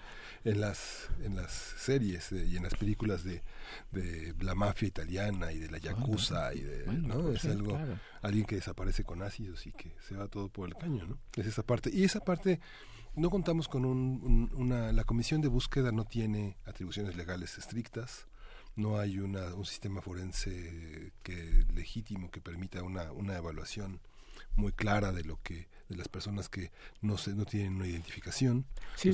uno ve en países sí, ya, ya, entrando en materia precisamente eh, en el caso de nuestro país este eh, si, si, si, me permiten, hay, hay, un, hay, hay, algunos materiales este, con referencias y experiencias comparadas tanto de, de este fenómeno ocurrido eh, bajo regímenes autoritarios y represivos o dictaduras inclusive, y aún en regímenes democráticos, que más o menos sería nuestro caso, este, pero eh, esta fenomenología sobre, sobre cómo se, se ha tratado el tema, nos pone también en, una evidencia de, de, una, de una cultura de ineficacia y corrupción terrible, ¿no? Por ejemplo, eh, eh, en esta caracterización general sobre lo que pasa en el continente, particularmente en México, los señalamientos a nuestro país dicen, bueno, eh, las, las caracterizaciones o acusaciones de impericia o negligencia por parte del Estado, en este caso de México, son la destrucción de elementos probatorios en ocasiones de manera grave y generalizada, y nos mencionan a nosotros. Ausencia de esfuerzos para lograr una adecuada identificación de los restos, hablándose de una situación de doble desaparición. ¿sí? Eh, también figuramos en esta lista. Acciones retraumatizantes hacia los familiares o la revictimización, en especial la manipulación irrespetuosa de los restos y la exposición de los mismos de modo grotesco y mutilado. También aparecemos en esta caracterización. Y, y, es el caso, por ejemplo, emblemático de Ciudad Juárez, donde incluso se les llegó a, a proporcionar restos a familiares que en realidad no eran de sus, de sus seres queridos, que estaban reclamando como desaparecidos cosas así. Entonces, esta, esta cuestión, esto es una caracterización de 2007, sí. ¿sí? No, no, no estamos hablando de ayer, y es mucho antes de, toda esta andanada de observaciones que debieron e hicieron reaccionar al Estado mexicano para poner este esto sobre la mesa y, echarlo a andar, ¿no? Obviamente aquí lo que viene es que lo, los avances que se, se le reconocen a esta ley se empiecen a, a ser operativos y a funcionar, que eso es la crítica al, al andamiaje institucional y legal anterior, que no tenía mucho de haberse puesto a echar a andar.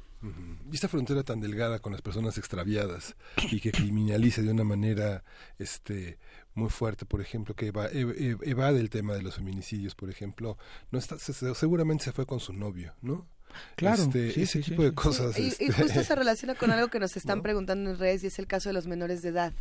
Eh, si es distinta, si aplica distinto esta ley o si hay algún protocolo diferente, ¿no? Bueno, eso es lo que está por eh, por hacerse y, hay que tener atención en esto porque se habla precisamente en el tanto en, en, en, las diversas eh, iniciativas porque no fue una iniciativa exclusiva del presidente eso también hay que decirlo sino de varios partidos eh, y que además que se fueron acompañando repito con con la ah, pues digamos la asesoría o el asesoramiento de organismos como la ONU. Entonces el, el punto es que son los migrantes, son las mujeres, son los niños, eh, y que se están eh, o se están previendo precisamente un tratamiento este diferenciado o de atención especial tanto a nivel pues de, tratar la situación o de manera preventiva eso es lo que hay que este, tener también en cuenta y, y, poner los puntos sobre las sillas sobre cómo lo van a hacer, cómo lo van a hacer operacional, ¿no? Ese es, el, ese es el, gran punto. Y como mencionaban también al principio, el que haya recursos, ¿no? Porque nada nos sirve tener un andamiaje institucional.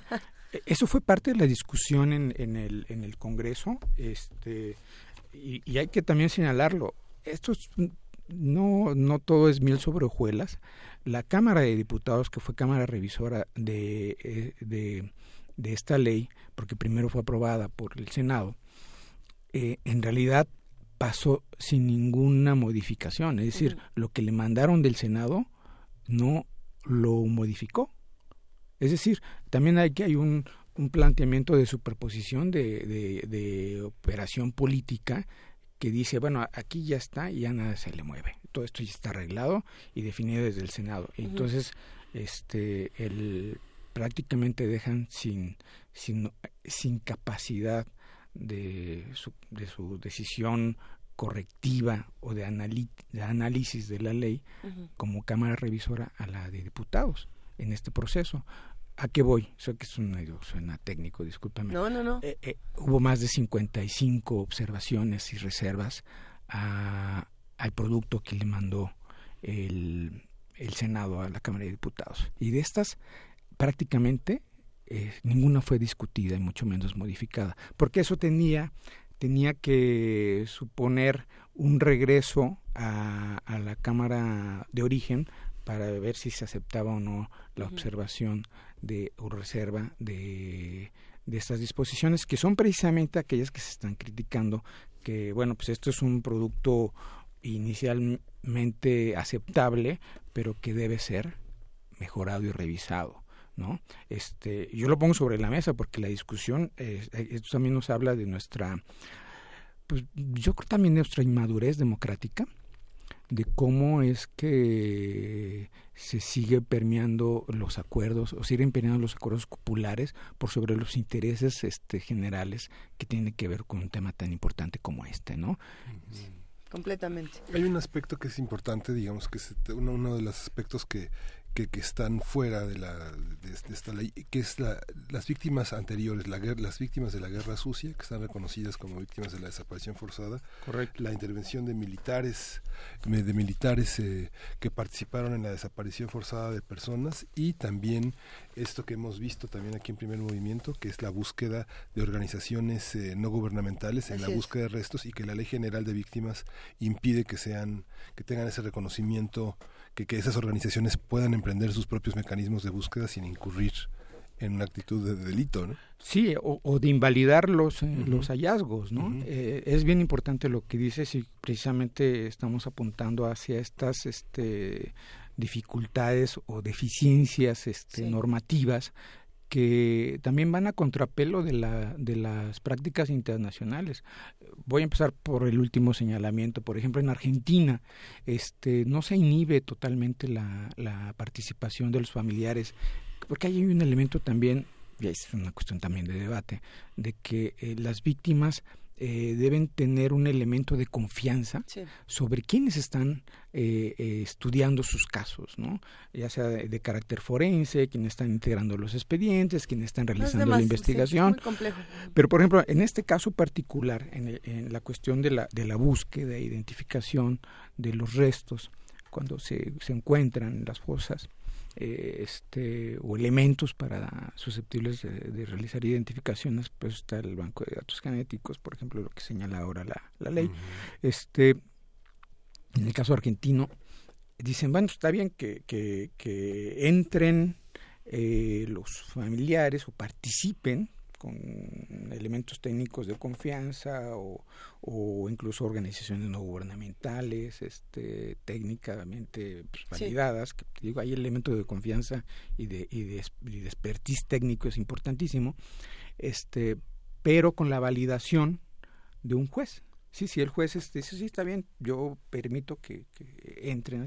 Este tipo de mecanismos como buena práctica, que además no es nuevo, y que, que nosotros lo ignoramos, ¿no? Es decir, aquí hay que señalarlo, el, el, el, Estado mexicano, particularmente el gobierno de Peña Nieto, le entra al tema este porque no le queda de otra, pero sigue salvaguardando algunos es que algunos elementos que dicen aquí no no me puedo meter porque pues este yo soy el, el estado soy yo no y con los militares tampoco me meto no que esta es una de las cuestiones que están señaladas eh, que la hoja de ruta de toda esta ley, si ustedes lo pueden eh, revisar, es un reporte del 2013, 2015 me parece, este, de, de la ONU.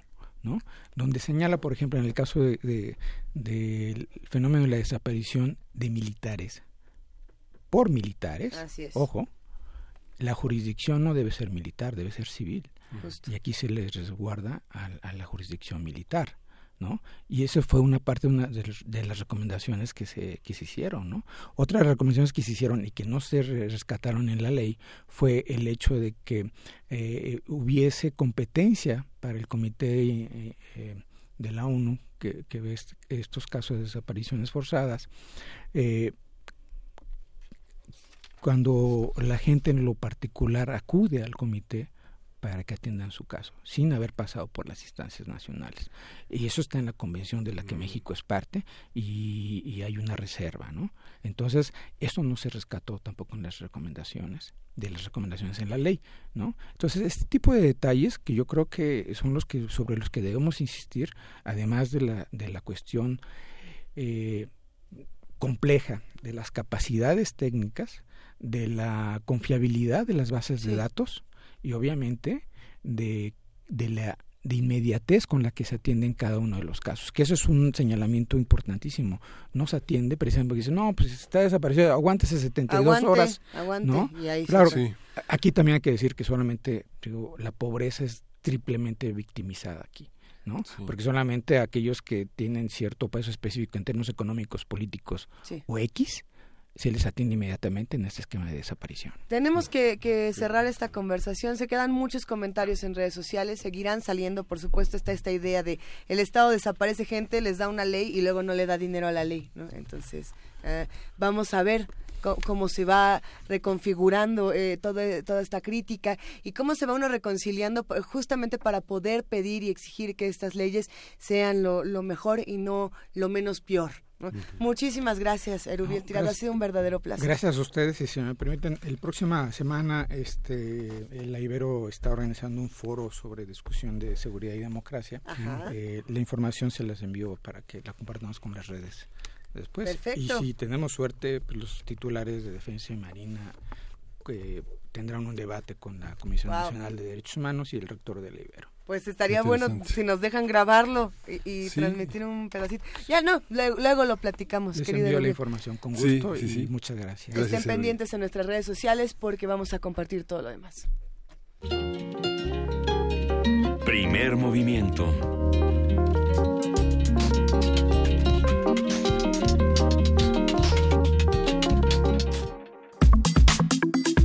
Nota Internacional.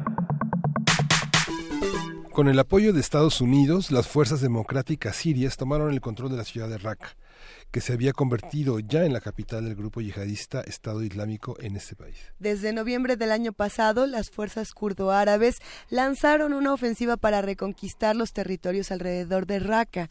En junio, gracias al apoyo de los bombarderos de la coalición internacional encabezada por Estados Unidos, por quién más, ¿verdad? Los combatientes pudieron ingresar a la ciudad. Finalmente, el martes pasado tomaron el control del principal hospital y del estadio municipal en el centro de la ciudad, donde todavía se encontraban atrincherados decenas de, yihadistas extranjeros. ISIS ha venido perdiendo presencia tanto en Siria e Irak. Actualmente solo controla algunos sectores del centro en la provincia de Hama, en el desierto de Homs, y cuentan con una mínima presencia en el sur de Damasco. Su último bastión en Siria se encuentra en la provincia de Deir ez en el este de este país. Y justamente a partir de la nota de la liberación de este, eh, de este califato de ISIS, vamos a hablar sobre la forma en que se llega a esa conclusión, qué implica, qué escenarios plantea. Y está con nosotros Moisés Garduño, quien eh, nos favorece con esta conversación. ¿Cómo estás, Moisés? Muy buenos días, Miguel Ángel y, Luisa. Aquí eh, con gusto en esta mañana al escucharlos muy buenos días a nuestro amable auditorio también. Qué gusto escucharte, querido Moisés. Ya sabes que eres familia de este espacio y además eh, eres el indicado para explicarnos qué está pasando con Raka. Queremos realmente entenderlo porque, eh, como, como bien sabes, las redes sociales han encontrado mucho la información, los medios de comunicación se han vuelto muy parciales. En este sentido, cuéntanos un poco, por favor. Sí, me parece que eh, a nivel mediático es una victoria importante para Estados Unidos como líder de la coalición. Eh, es una operación que inició desde los primeros días de agosto con fuerza. Así es. Eh, contó con el apoyo, digamos, directo y clave de las fuerzas kurdas, particularmente del YPG, que es una de las fuerzas militares pues que mejor conocen el terreno y que desde un principio plantearon pues una gran alianza para Estados Unidos y mm, algunos otros grupos árabes para tomar esta ciudad tan importante en términos simbólicos y estratégicos como Raqqa, en donde pues sabemos todos que era la capital del Estado Islámico. Eh, sin embargo, este, a pesar de que es una victoria simbólica y mediática también, eh, la ciudad todavía no está tomada a 100%. A pesar de que tenemos una, una gran cobertura aérea por parte de Estados Unidos y la gente en el terreno, mayoritariamente kurda, se ha hecho de las principales zonas de la ciudad, pues recordemos que en el como tal como ocurrió en el caso de Mosul, en el caso de otras ciudades, eh, todavía tarda eh, en la entrada de las tropas eh, para que se tome 100% el control de la seguridad de la, de la ciudad y volver a la normalidad. Por supuesto que hay un retos enormes ante la destrucción, eh, miles de víctimas, ese es el costo de la intervención militar. Eh, algunos analistas sirios en el exilio pues han estado diciendo que antes estaba la ciudad a manos del Estado Islámico y ahora está a merced de la destrucción y de la falta de pues obviamente de servicios, de infraestructura, ¿no? O sea, va a tardar muchísimo en reconstruirse esta ciudad, por supuesto, como toda Siria, toda la Siria que ha estado devastada. Y pues bueno, hay que esperar que en términos estratégicos, lo más importante pensar es que mientras Estados Unidos y la coalición han entrado a Raqqa, que se espera que para el domingo se tenga una mayor seguridad de la ciudad y un control mayor, eh, las fuerzas apoyadas por Rusia e Irán y por supuesto el ejército sirio están haciendo sus propias actividades en la ciudad aledaña que es de Eresor, que acaba de mencionar Miguel Ángel, y que se trata del último bastión grande que tiene el Estado Islámico y con esto ambas facciones, tanto los rusos en Deir como Estados Unidos con la parte kurda en Raqqa, se están repartiendo estratégicamente esta recuperación de las de las provincias sirias que estaban a mano desde el Estado Islámico. Qué, qué, qué curioso es pensar en Vladimir Putin y en Donald Trump, que son eh, eh, enemigos en el Twitter, amigos en la guerra, ¿verdad? Pero, pero bueno, esos son otros de los dobles discursos que se tienen por y ahí. También, y también con Irán, porque recordemos que mientras Estados Unidos está tomando Raqqa eh, y se está pues vangloriando con este final eh, paulatino de lo que es el Estado Islámico, que no es el final, digamos, desafortunadamente de lo que es esta organización, porque luego vienen ataques esporádicos eh, que son igual de mortíferos que los que habíamos tenido antes. Al igual, al, al, mismo tiempo que estamos viendo esto, eh, se está generando un conflicto, como lo habíamos platicado anteriormente, en la zona del Kurdistán iraquí, en donde, pues, como es sabido, el referéndum que acaba de, de realizarse a través de la figura y el liderazgo de Barzani, Qué buen pues, pleito ha causado que las tropas iraquíes, con ayuda de Irán y también con algún respaldo por ahí, digamos, al menos eh, mediático, y obviamente lo ha dicho también eh, Erdogan de Turquía, pues eh, se está generando una lucha por la ciudad de Kirkuk, que es la, el, digamos, el bastión petrolero más importante de la zona. En el mensaje clarísimo que se le da a Barzani es, si quieren un discurso de independencia, será entonces sin Kirkuk. Entonces, eh, los conflictos automáticamente se dice, se toma raca, pero se está otra vez eh, inflando la cuestión del Kurdistán y nuevamente las tropas estadounidenses pues van a estar también ahí eh, diciendo a Bagdad que se le va a suspender el envío de armamento hasta no aclarar las primeras eh, víctimas que hubo por ese conflicto también. Entonces todo está conectado. Tenemos aquí los datos precisamente de cuántas manifestaciones, cuántos muertos y qué tanto el porcentaje de la ciudad eh, está destruido. A ver, eh, 3.829 manifestaciones desde que comenzó el proceso de liberación de Raqqa, eh, 1.873 muertes y el 90% de la ciudad está destruida. ¿Qué pasa cuando no nos queda nada? Cuando a la sociedad no le va a quedar nada después de estas miles de víctimas, eh, cuando ya no tienes de dónde de dónde agarrarte. ¿Cómo, cómo está eh, el estado de las cosas en ese sentido? No, sí queda, queda algo muy importante, eh, Luisa y queridos escuchas queda algo muy importante. El Estado Islámico se dice fue fue derrotado por la coalición estadounidense, pero no. Yo yo pienso que el Estado Islámico fue derrotado paulatinamente por los mismos musulmanes y por la misma población del Medio Oriente, árabe y no árabe, musulmanes y no musulmanes, que no estaban de acuerdo con la forma en la que el Estado Islámico estaba territorializando algunos espacios en la región. Es decir, en, en Europa no lo querían, en los kurdos no lo querían, los iraquíes no lo querían. Es decir, había una, un rechazo total y global dentro, particularmente dentro de la comunidad musulmana, que que hacía pensar que realmente lo que estaba haciendo el Estado Islámico pues era utilizar el Islam, el discurso del, del, del Islam para fines particulares y más que eso utilizando medios violentos que es algo totalmente contrario a esta forma de vida que es el Islam. Y por aquí nos están, nos están preguntando justamente la participación de las mujeres kurdas, que al parecer han tenido un papel muy importante en, esta liberación. Desde siempre las fuerzas kurdas, las fuerzas peshmerga, han sido las que más conocen el terreno en donde se está operando la organización del Estado Islámico. Dentro de las fuerzas peshmerga fueron las mujeres, particularmente las kurdas, que han estado en un proceso de liberación muy, muy eh, antiguo en conexión con el famoso PKK de Turquía, ¿no? que es de donde obtienen la mayor parte de la inspiración ideológica y también entre, de, entrenamiento militar, pues estas mujeres han sido las que ya históricamente se han, eh, se han dado a notar por su eficacia en el combate contra los islamistas. Pero ellas eh, lo han venido a decir en una serie de visitas que tuvieron a México y a Chiapas hace unos meses.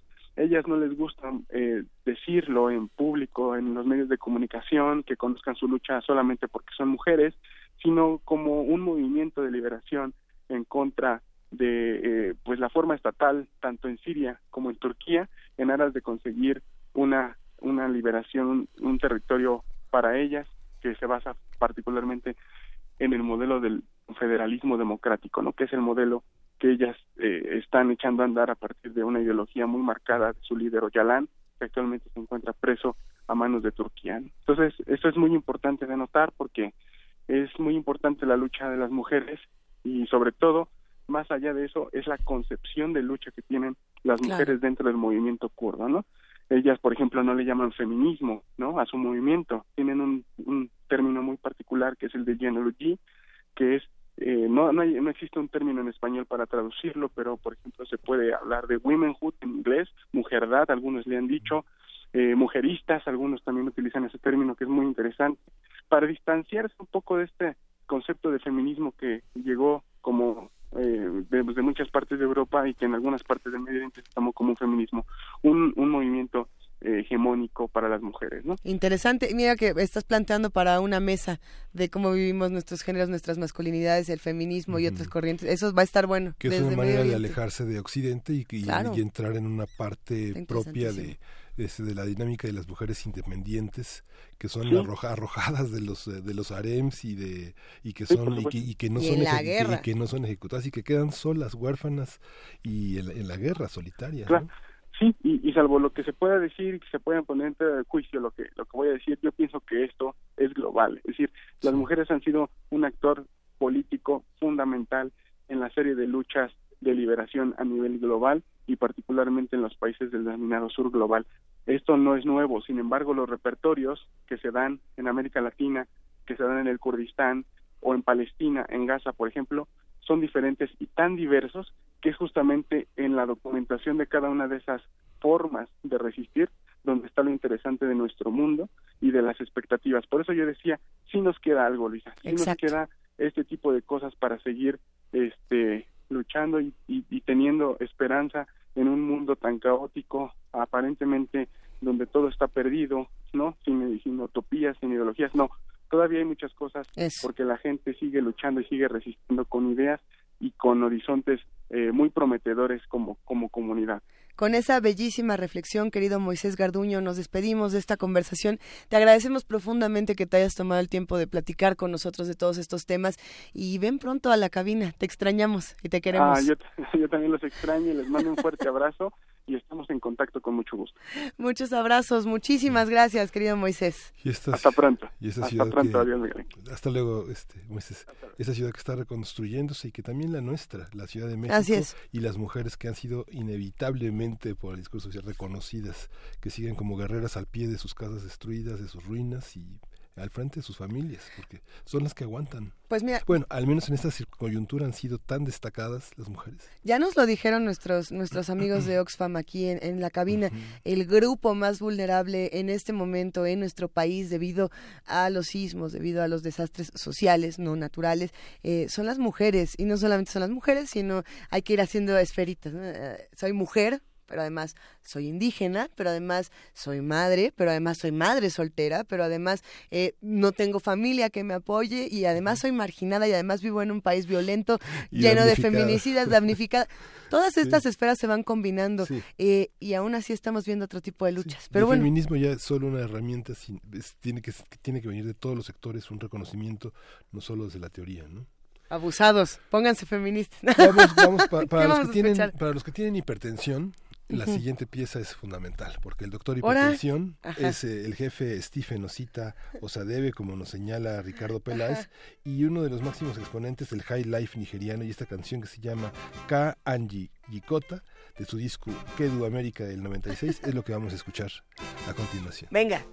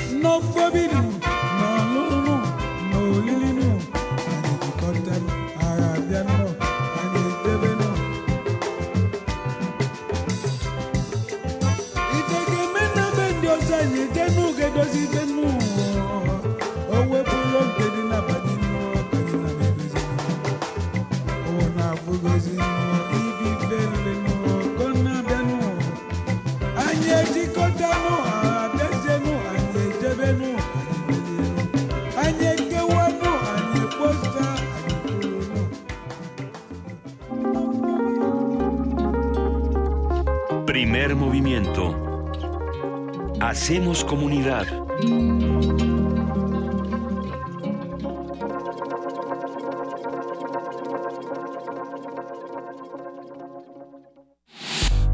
La Universidad Nacional Autónoma de México informa. La Facultad de Medicina ofrece asistencia psiquiátrica y psicológica a todas las personas que presenten problemas emocionales a consecuencia del sismo. Las personas que deseen una valoración, favor de presentarse a partir del sábado 23 de septiembre en el Departamento de Psiquiatría y Salud Mental, ubicado en el circuito exterior de Ciudad Universitaria. El horario de atención es de 10 de la mañana a 6 de la tarde. Informes a los teléfonos 56 23 22 91 y 56 23 21 27.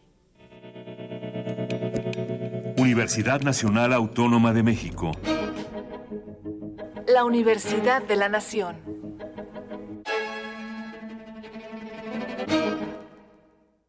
Habla Héctor, el chino Méndez, presidente de Topos Azteca. Quiero expresar mi gratitud como habitante de la Ciudad de México a todos mis hermanos en todo el país que han estado bien pendientes de lo que nos afectó porque sé que esta es la casa de todos ustedes. Todos ustedes tienen aquí familia y sé que el corazón de todos ustedes está con nosotros. Muchísimas gracias hermanos. Dios les pague. Gracias. Espacio destinado al partido Encuentro Social. Con la exposición Cadena de Creación, la escultora Yvonne Domenech celebra su ingreso a la Academia de las Artes. La muestra está integrada por más de 40 piezas, entre esculturas en diferentes técnicas, dibujos, maquetas y otros elementos de registro de su obra. La artista ha dicho que la exhibición nos recuerda que cada uno somos parte de la creación del cosmos. Cadena de Creación se puede visitar en el Museo Nacional de San Carlos, en Avenida Puente de Alvarado número 50, Colonia Tabacalera, Ciudad de México. Hay más microbios en tu cuerpo que estrellas en la Vía Láctea. Conócelos en la exposición Un Mundo Dentro de Ti. Del 19 de agosto al 30 de diciembre en Universum, Museo de las Ciencias. Divulgación de la Ciencia de la UNAM y Danone te invitan. www.universum.unam.mx Para conocer nuestras diferencias y lo que nos une, hace falta escuchar y escucharnos.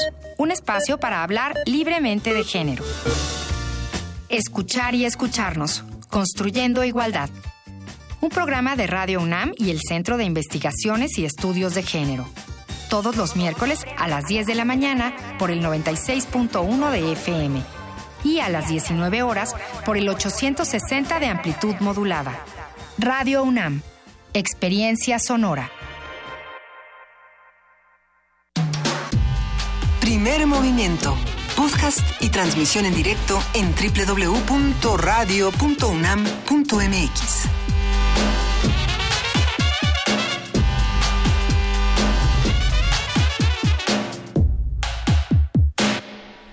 Qué maravilla poder compartir con todos los que están haciendo comunidad con nosotros a, a través de radio y de TV UNAM. Les recordamos que estamos en el 860 de AM, en el 96.1 de FM. Y Miguel Ángel Quemain en TV UNAM, ¿dónde estamos? Estamos en, el, en la televisión de paga, en el canal 20, en el 20 punto, en el 120, Ajá. en la televisión abierta en el, en el, en el canal 20. Que también es el 20.1, pero Que es igual. el 20.1. Si uno le pone 20, ahí está. Si uno le pone 20.1, es lo mismo. Estamos en www.radiounam.unam.mx, en www.tv.unam.mx y tenemos un montón de redes Sí, sociales. las redes sociales son importantes que las sigan porque en arroba P Movimiento y en Primer Movimiento en Facebook, en Primer Movimiento en Facebook, hay muchos datos, mucha bibliografía, muchos documentos que nuestros entrevistados, los expertos, los investigadores ponen al alcance de ustedes para que puedan descargar, para que puedan ampliar información, como esta entrevista que hicimos en la mañana con Mireya Imas del programa de atención eh, a la comunidad universitaria, que es muy importante, tiene muchos concursos, muchas Así es. actividades, una mega ofrenda, un concurso de fotografía, Las de calaveritas. y todo eso está en las en las redes sociales para que pueda consultar horarios, días, características, requisitos. Oye, pues servirá este momento para mandarle un gran abrazo a algunos de los que nos están tuiteando.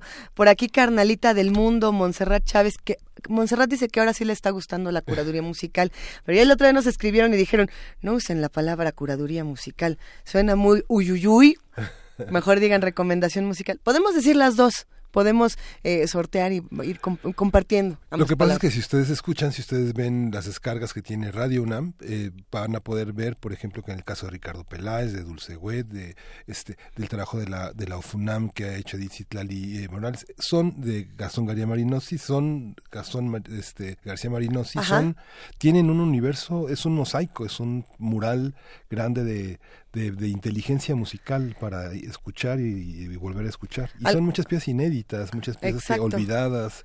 Hay una parte que sí es curaduría, como si estuviéramos en un museo, un museo audible. ¿no? Es que lo que pasa es que a veces eh, tenemos la impresión de que la, la curaduría es justamente ¿no? solo para el museo, solo para los exquisitos. Y no, qué bueno que los museos sean abiertos, qué bueno que las curadurías sean... Una curaduría tal cual es una historia. ¿No? Yo tengo un montón de cuadros, tengo un montón de canciones. ¿Cómo las acomodo para contar una historia en tres horas de programa, de primer movimiento? Y qué rico se puede poner. Gracias a Ricardo Peláez por la curaduría del día de hoy. Gabriel Sánchez también nos escribe, nos escribe Andrea González, un abrazo. Y vamos a detenernos un momento en un tuit antes de mandar a Poesía Necesaria, porque Diogenito sí atendió el llamado de la ardidez. Al principio de este programa por ahí de las 7 de la mañana cuando Miguel Ángel Quemain me agarró de bajada y dijo que algunos poemas ardidos me los sé de memoria. Nos Diogen- lo sabemos. Nos lo sabemos. Diogenito nos compartió algo que no es un poema, es una el fragmento de una canción de Guti Cárdenas que nos dice que es muy ardida. eh, para olvidarte a ti se llama. Y, y nos pone la segunda estrofa. La vamos a compartir y en un momento más les compartimos nuestra versión de esta estrofa en Poesía Necesaria, que es el que les anticipábamos de Ernesto Cardenal. Entonces Diogenito nos recuerda a Guti Cárdenas con lo siguiente, dice, para olvidarte a ti que no supiste comprender las ternuras de mi alma, es necesario recobrar la calma que el corazón perdió cuando te fuiste.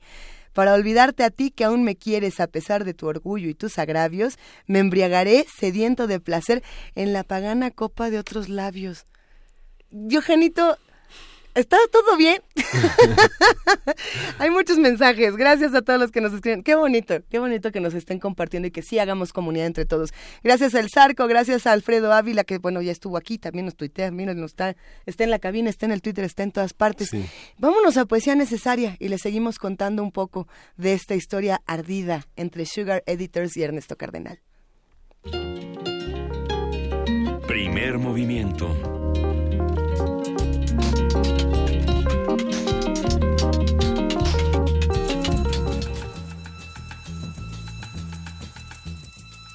Es hora de poesía necesaria.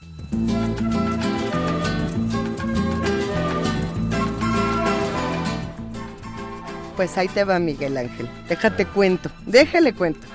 Eh, eh, este poema para mí significa mucho, no porque, no porque uno ande ardido, eh, de verdad que no, pero Ernesto Cardenal tiene tiene esta maravilla de epigramas, ¿no? De, que, que, uno puede ir compartiendo y que uno puede ir disfrutando. Eh, yo recuerdo que este es uno de los primeros poemas que nos leen a, a, los que estudiamos en su momento en la SOGEM, en la Escuela de Escritores de la Sociedad General de Escritores Mexicanos.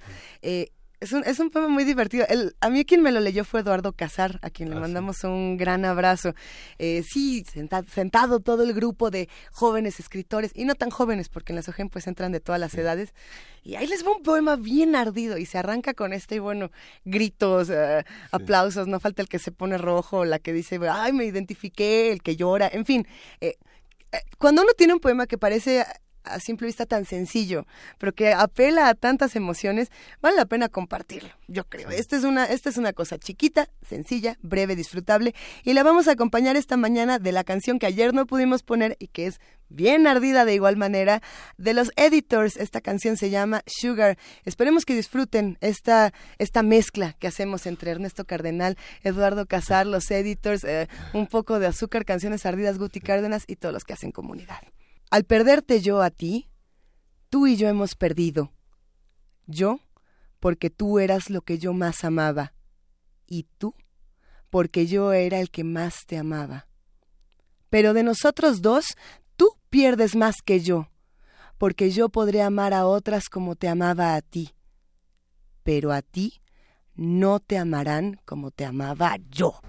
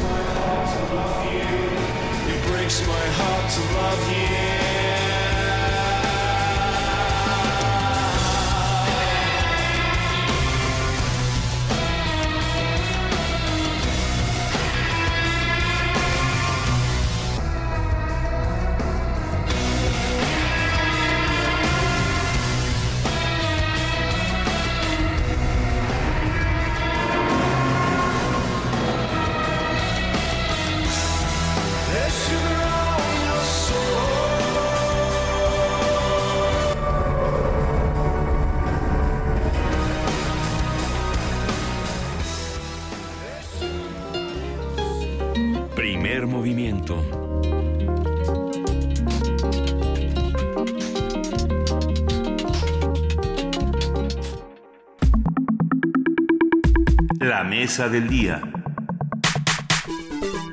Y bueno, con esto se vuelve jueves el jueves. Llegamos al momento de los mundos posibles del doctor Alberto Betancourt, doctor en historia, profesor de la Facultad de Filosofía y Letras de la UNAM y como ustedes bien saben, coordinador del Observatorio del G20 de la misma facultad. Querido Alberto Betancourt, te extrañamos, te queremos. ¿Dónde estás? Luisa querida, pues me da muchísimo gusto saludarte. Hoy se vuelve jueves, pero hoy se vuelve un jueves muy especial porque hoy vamos a hacer comunidad, pero hoy vamos a hacer, como siempre, pero con más énfasis, comunidad latinoamericana. Le quiero mandar un afectuoso saludo a todos nuestros amigos de Radio UNAM y de TV UNAM.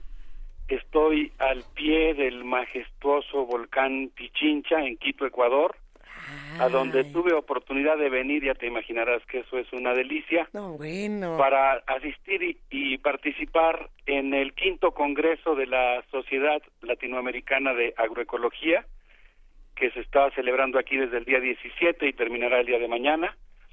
Y pues es un evento muy importante porque aquí están reunidos los sabios tradicionales, los yatiris, los magos, los eh, agroecólogos, los biólogos, los ecologistas, los antropólogos, que están trabajando en la defensa de los territorios y de los derechos indígenas en favor de la construcción de una alternativa a la barbarie que amenaza no solamente a los propios pueblos indígenas, sino que nos ha colocado a todos en una crisis civilizatoria. Así que hoy creo que será un jueves muy especial, Luisa. Me da mucho gusto saludarte. Miguel Ángel, buenos días también. Hola, hola Alberto, buenos días. Pues Pues arranquemos, miren, yo quisiera... Alberto. Gracias, no, igualmente. Pues mira, yo quisiera comenzar platicando un poco sobre el contexto a partir de un libro de David Cortés, un filósofo ecuatoriano, que escribió un libro llamado La genealogía del buen vivir, y él afirma en ese texto, yo lo voy a parafrasear, voy a describir algunas ideas de ese libro con mis propias palabras, que en 2008 la República de Ecuador adoptó una nueva constitución en la cual reconoció como un principio básico de su organización política el sumac causai, el buen vivir de la cultura quichua. Y él hace un análisis muy interesante porque él dice que este concepto, que se puede traducir así con aparente sencillez como el buen vivir, el sumac causai, solo podría ser adecuadamente traducido si el concepto queda vinculado a la red de otros conceptos en Quichua que nos recuerdan lo que es la concepción indígena de la buena vida.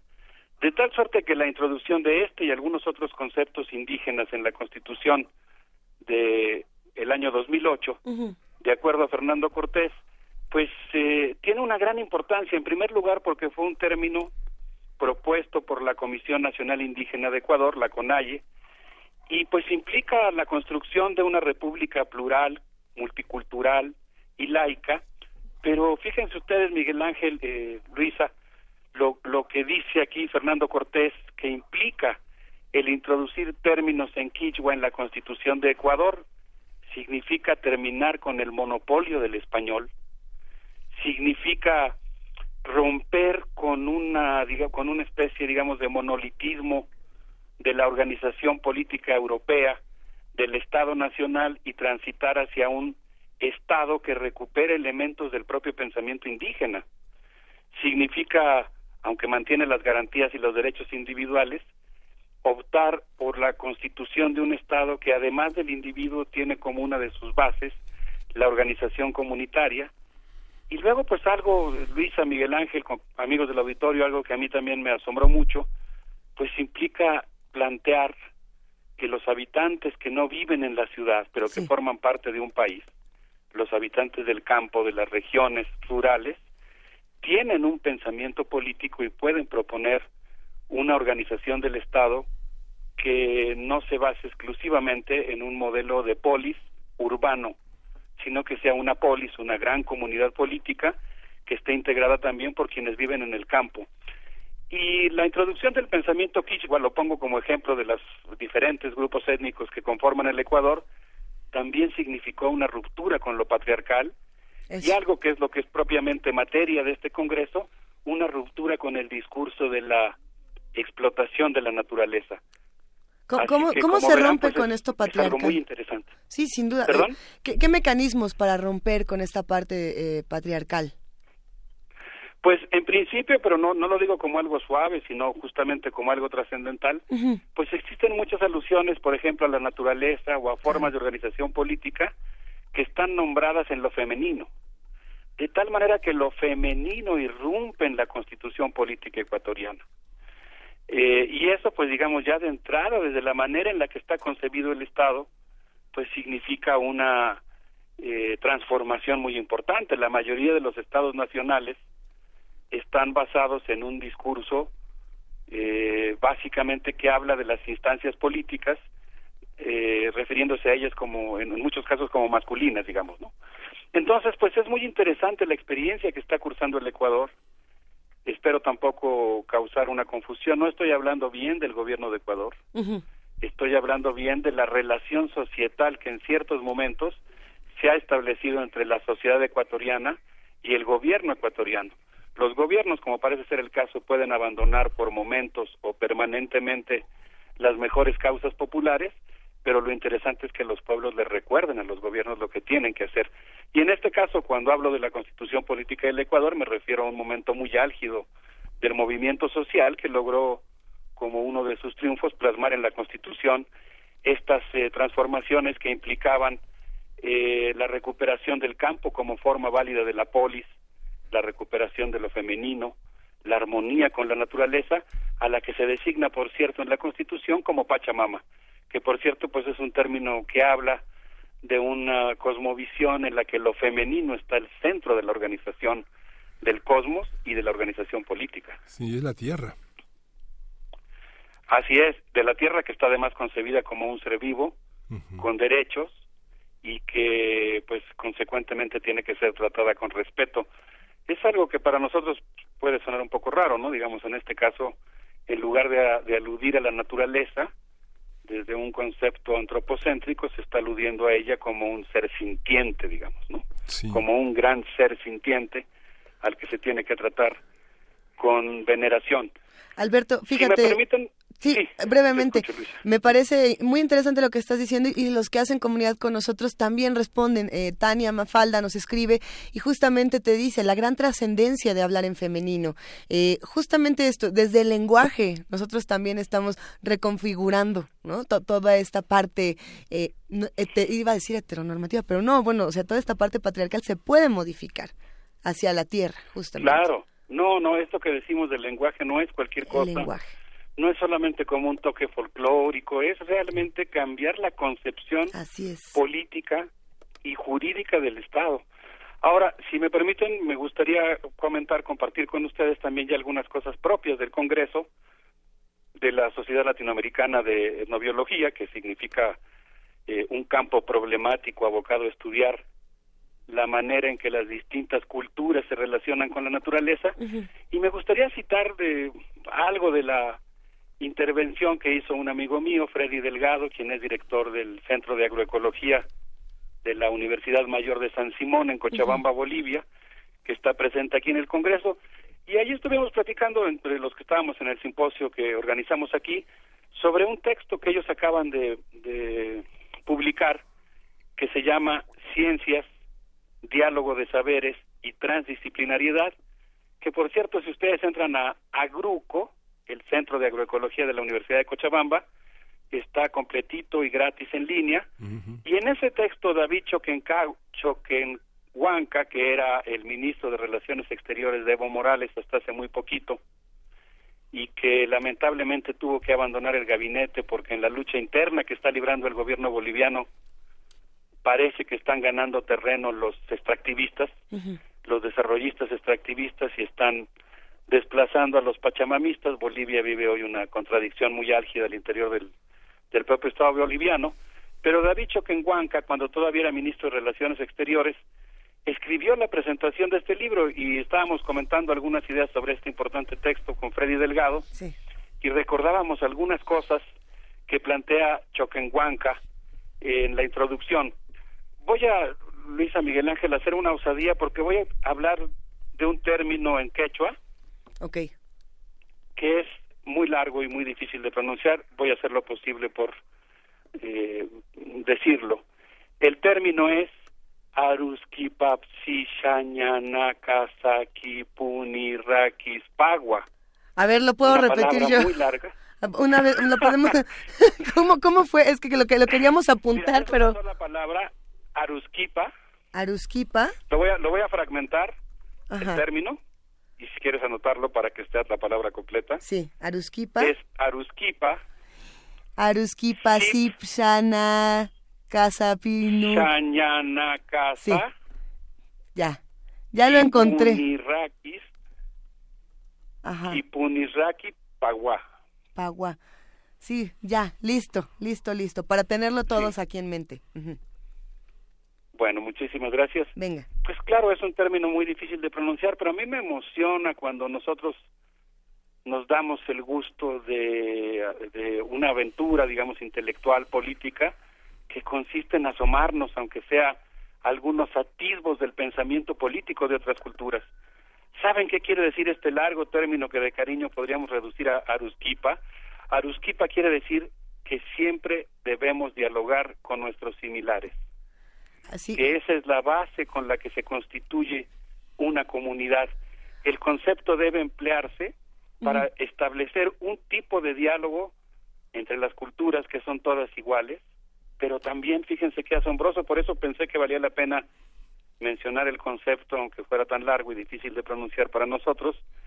Eh, es un concepto que dice Choquenhuanca que puede emplearse para establecer un diálogo entre las ciencias propias o autóctonas y la ciencia occidental. Es decir, entre lo que ellos eh, han reivindicado como la ciencia indígena y la ciencia que podríamos llamar occidental. Así que el término es muy interesante. Hay un, hay un concepto más pequeñito, más fácil de pronunciar. Yatichawi. Yatichawi con Y es el espacio-tiempo para platicar con sabiduría.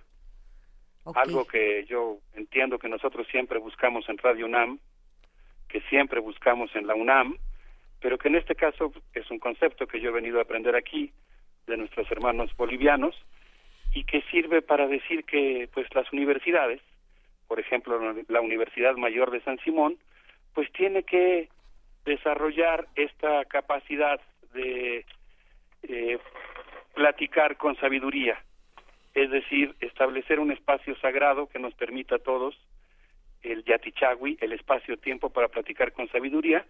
Y aquí, aquí sabiduría quiere decir con respeto, ¿no? Con la capacidad de escuchar al otro. Dice Choquenhuanca que los abuelos nos enseñaron a hacer ciencia con el corazón, lo que solemos llamar, dice él, con ciencia, con guion ciencia, o chuimampi, es decir, el corazón, el lugar donde guardamos nuestro código ético, un tipo específico de conocimiento, aquel que atesora lo que nos es valioso. Eso a lo que nos impelen, fíjense, aquí vienen dos conceptos que él tradujo al español, no sé cuál sea su, su equivalente en quechua, Ajá. que nos impelen a reivindicar nuestro cosmocimiento, como cosmos y conocimiento, una Qué fusión entre ambos, Ajá. cosmocimiento y luego algo hermosísimo, nuestro cosmoser. Ay, Eh, porque obviamente cosmoser- pues los seres humanos, sí, Hay que, hay que buscar qué palabra es. Ahora lo buscamos y te lo compartimos en un momento, Alberto. El cosmos. vamos qué a ver belleza. si algún diccionario nos puede ayudar en ese sentido. Ojalá. Entonces dice Choquenhuanca que desde la pareja, la chacha guarmi, la jata, que es la familia, y el ayú, la comunidad, o incluso a escala de la pacha, lo que nosotros llamaríamos el mundo global o la totalidad, se debe practicar esta reivindicación del cosmocimiento y el cosmoser de todas las culturas a partir de un conocimiento que en lugar de ser mercenario y estar al servicio del mejor postor, como desafortunadamente ocurre en algunos casos con la ciencia, practique el chuimampi, es decir, el conocimiento con corazón. mientras practicamos ese conocimiento con corazón, Alberto, ¿quieres que escuchemos música? Tenemos por aquí preparados algunos audios que nos has dejado. Sí, pues vamos a escuchar eh, Rooney Style, vamos a ver esta mezcla de música quechua con tecno. Eh, si les parece bien, pues vamos a escuchar Proyecto Coraza Eso. con esto que se llama Florecita Somos. Excelente. Excelente. Pues lo compartimos también en nuestras redes sociales y lo escuchamos a continuación. Aquí seguimos.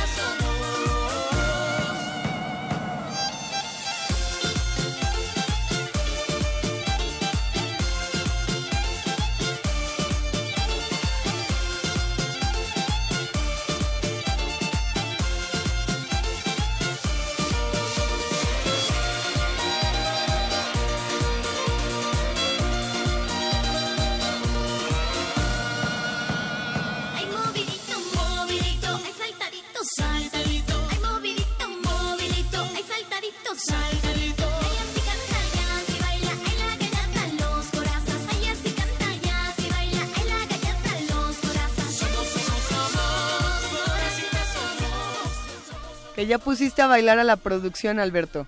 Ah, qué bueno, qué gusto, de eso se trataba.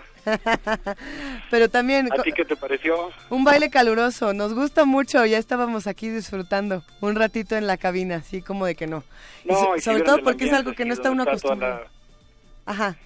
Cuando ve uno bailar a las cholitas y todo, no, pues eso es una cosa así del otro mundo. Y justamente fuera del Eh, aire Esta canción se llama Coracita, me acaban de, de hacer favor de indicarme Sí. en producción. del proyecto Eh, Coraza. aunque la frase, pues, eh, sí, es Proyecto Coraza y la canción se llama Coracita, me parece.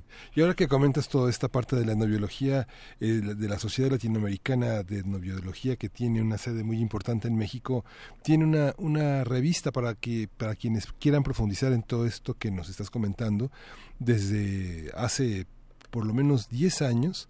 Los materiales son gratuitos, aunque uno puede registrarse para recibir novedades, avisos, comentarios. Ahí está, el, hoy está justamente el volumen 15, el número 2, que corresponde a 2017, sobre todos esos aspectos que tienen que ver con eh, la, la, vida, la alimentación, pero que tienen todo su aspecto simbólico. El trabajo que ganó el tercer lugar de este primer concurso latinoamericano de fotografía etnobiológica este, es la portada de este número que está dedicado justamente al agave ¿no? y, y que, que, forma parte de todo esto que estás, que estás nombrando desde allá, desde Quito, este Alberto. Qué bueno que mencionas la revista, Miguel Ángel, es una revista de muy alta calidad, tiene muchísimas entradas, la Sociedad Latinoamericana de Etnobiología ha tenido que invertir en eh, huéspedes electrónicos más amplios porque a veces se colapsa por el número de visitas que tiene, llega a tener hasta 20 mil visitas en un, sí. en un mes, según entiendo, y pues se lee en muchos países del mundo, básicamente en Brasil, en Colombia, en México, en Ecuador, y se lee también en Rusia, en Estados Unidos, en Australia, sí, en Francia muchísimo. Creo que Francia es el tercer país más lector de esa revista, que efectivamente se puede consultar gratis. Ayer estaba yo platicando justamente con su director, con Eduardo Corona. Exacto. Y bueno, pues eh, es una revista que, que está en proceso de, de consolidarse y, y, que ocupa un lugar muy importante en el intercambio de conocimiento sur-sur. Sí. Ahí, por cierto, tenemos un artículo sobre el buen vivir y las aportaciones que han hecho los compañeros de, de Agruco a eh, pues el pensamiento subalterno, podríamos decir, un texto que escribimos y que nos hicieron favor de, de, recibir ahí. Pues miren, quisiera comentarles algunas ideas más de lo que está pasando aquí en el Congreso, uh -huh.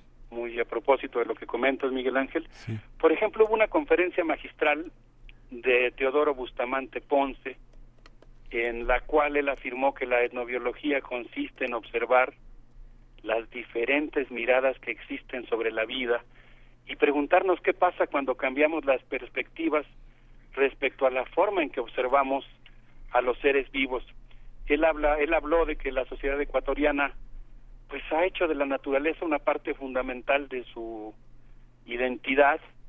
Yo me imagino que algunos de los eh, radioescuchas o televidentes que nos hacen favor de hacer comunidad con nosotros desde Radio UNAM o desde TV UNAM, algunos habrán visitado Ecuador y saben que aquí es relativamente fácil que cuando vas a algún lugar te encuentres con alguien que se llama Darwin, sí. cuyo nombre de pila es Darwin. Y es un ejemplo nada más de cómo la sociedad y el Estado ecuatoriano han convertido la naturaleza en un emblema que forma parte de su identidad. Y en ese sentido, Teodoro Bustamante mencionaba que pues es un poco contradictorio porque por una parte Ecuador fue un país de vanguardia en el reconocimiento de los derechos de la naturaleza planteados en su constitución, pero por otra parte hoy está adoptando un modelo desarrollista extractivista que está concesionando pozos petroleros en el Amazonas y pues la verdad es que cuando ve uno las fotografías de los preciosos insectos eh, bañados de chapopote o cuando ve uno no sé los delfines los bufeos de río preciosos no que nadan en el Amazonas que dieron lugar a tantas leyendas coloniales o eh, los animales que pueblan esta selva frágil pero oculta pues eh, se siente mucho coraje cuando te das cuenta del, de los estragos que está provocando el modelo extractivista. Así que es una contradicción que por un lado sea un país jurídicamente de vanguardia en la defensa de los derechos ambientales y por otro lado pues sea un país cuyo modelo extractivista eh, provoque estos daños. Sí. Por otra parte, eh, pues también señala este investigador ecuatoriano que pues el nombre de Ecuador es producto de una expedición que se dedicó a medir el tamaño de la Tierra, eh, reivindica continuamente la presencia de Darwin, pero todavía está pendiente reivindicar el papel que jugaron los expertos locales y los científicos locales en la configuración de algunas de las grandes verdades de la biología y de la ciencia eh, universal.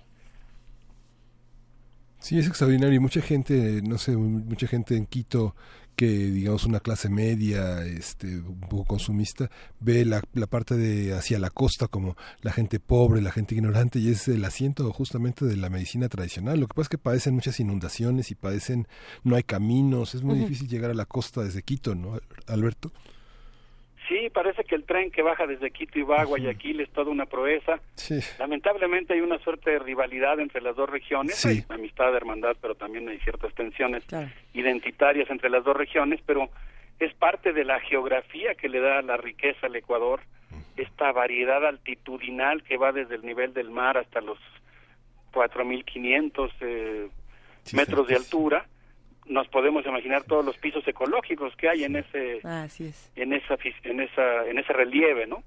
Es algo impresionante y en ese sentido, pues el conferencista eh, Teodoro Bustamante habló de una última contradicción que yo quisiera eh, recordar aquí de la intervención que él hizo, en el sentido de que él dice que en el contexto de un gobierno desarrollista, sin embargo, Ecuador es la cuna de una valiosa fantasía.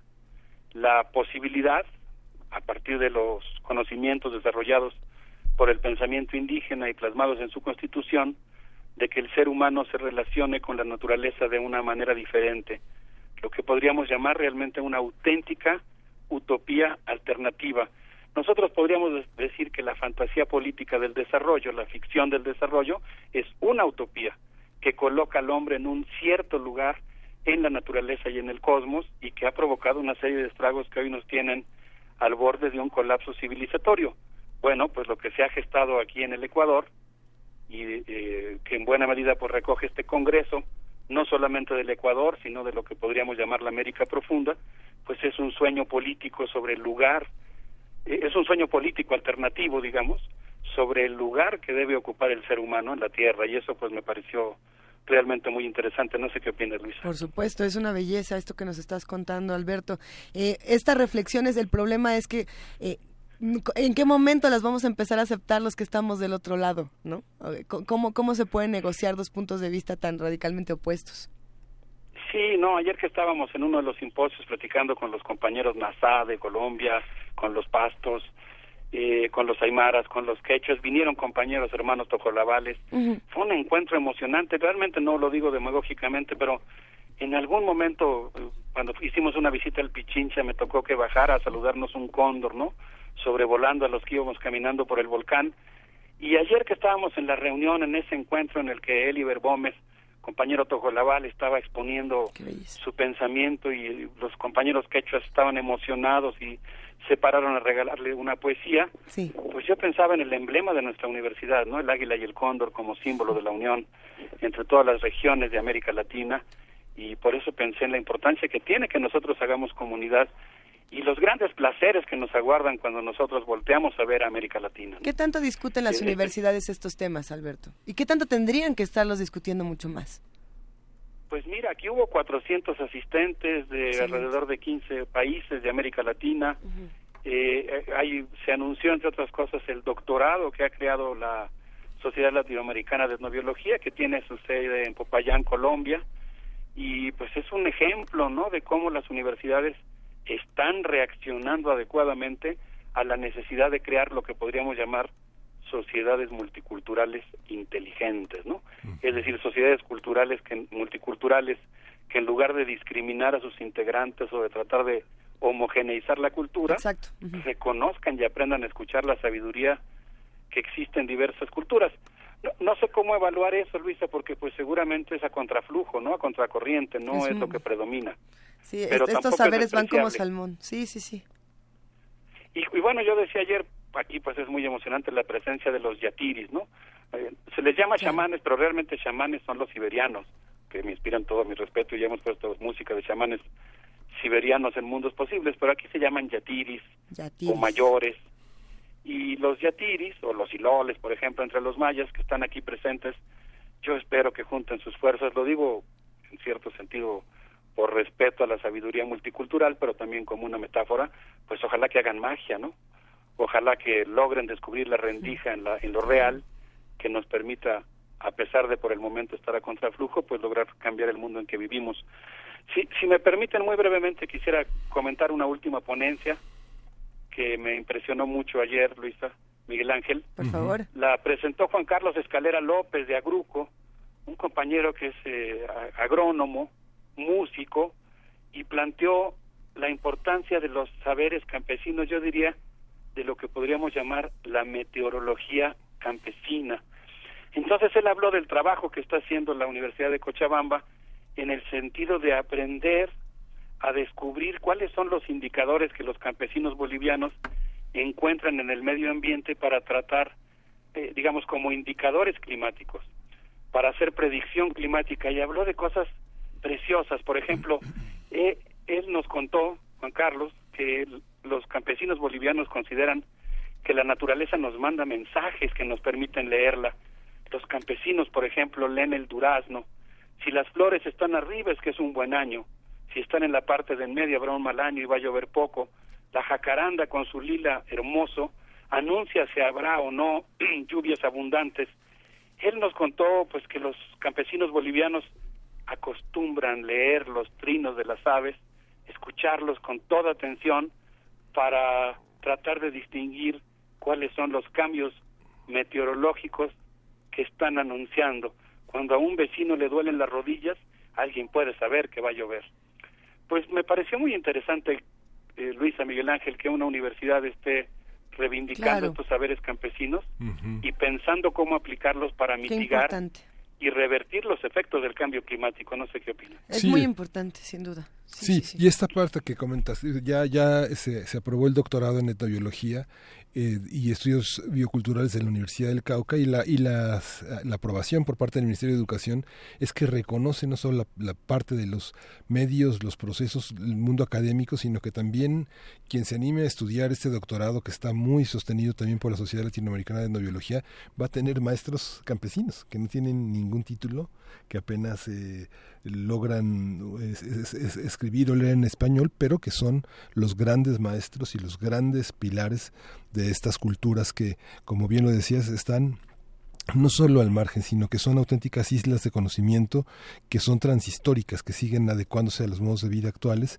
pero que siguen conservando los saberes antiguos y renovándolos, que es lo más importante, ¿no?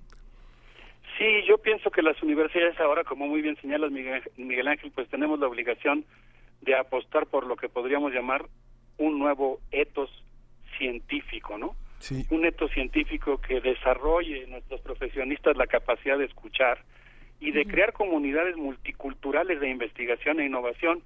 Y esa es la apuesta del doctorado en etnobiología, porque obviamente no se trata de descartar lo que sabe la ciencia. Sí. Obviamente no se trata de negar los avances cuando son correctos y éticos que ha desarrollado la tecnología. Se trata, si recuperamos la sabiduría de los campesinos de la Sierra Norte de Puebla, de filtrar el progreso. Claro. Es decir, de establecer controles éticos y sobre todo pues modelos científicos que sean capaces de recuperar los distintos modos de conocimiento, que no se centren nada más en uno de ellos. Alberto Betancourt, déjame decirte que tienes un montón de comentarios eh, muy cariñosos con esta participación que nos ha conmovido a todos, nos ha dejado sin palabras. Nando, Tania Navarro, Mayra Elizondo, Carla Tuil, te mandan muchos abrazos. También por ahí te mandan muchas preguntas. Eh, cuéntanos, por favor, ¿en qué, redes, ¿en qué redes sociales te encontramos? Pues estamos en, en Facebook, en Mundos Posibles. Eh, estamos ahora en Twitter también como Eso. Mundos Posibles y pues con mucho gusto siempre recibimos con mucho afecto y con mucho gusto los mensajes que nos hacen favor de enviarnos eh, del auditorio de nuestros amigos, que algunos de ellos ya tuve oportunidad de conocerlos y siempre es muy interesante que pues Mundos Posibles Claro. sirva sobre todo pues para iniciar un diálogo y cuando sea posible pues una amistad, ¿no? Que es la mayoría de las veces. Nos, nos acabas Yo de conectar con otros saberes. Sí, por favor. Quisiera despedirme diciendo que, pues, cuando pensamos en Ecuador, mucha gente piensa en las Islas Galápagos y las tortugas gigantes, ¿no? Claro. Que Darwin Sí, se sí, sí. llevó algunas para la colección del Museo Británico, otras para comérselas durante, para que la tripulación las comiera durante el viaje.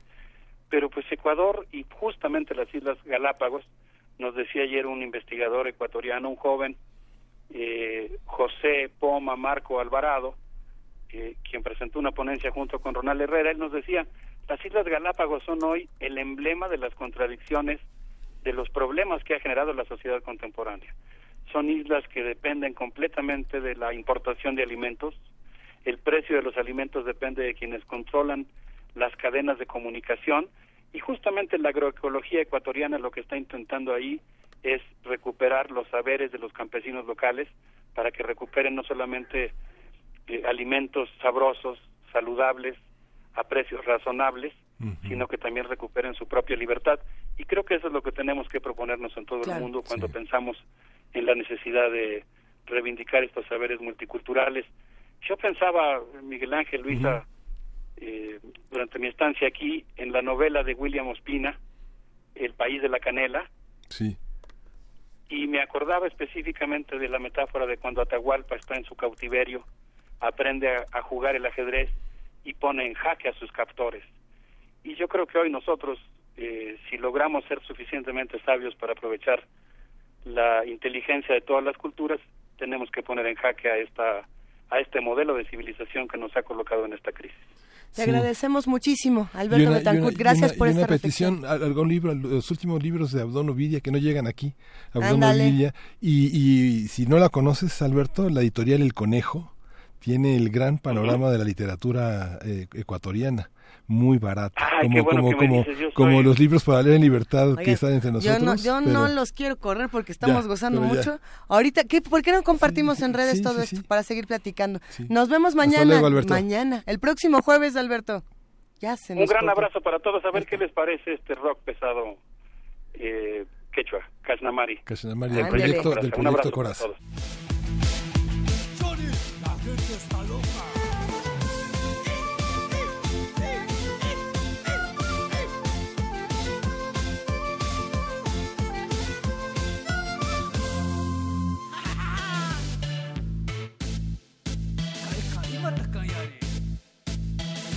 West Bar, West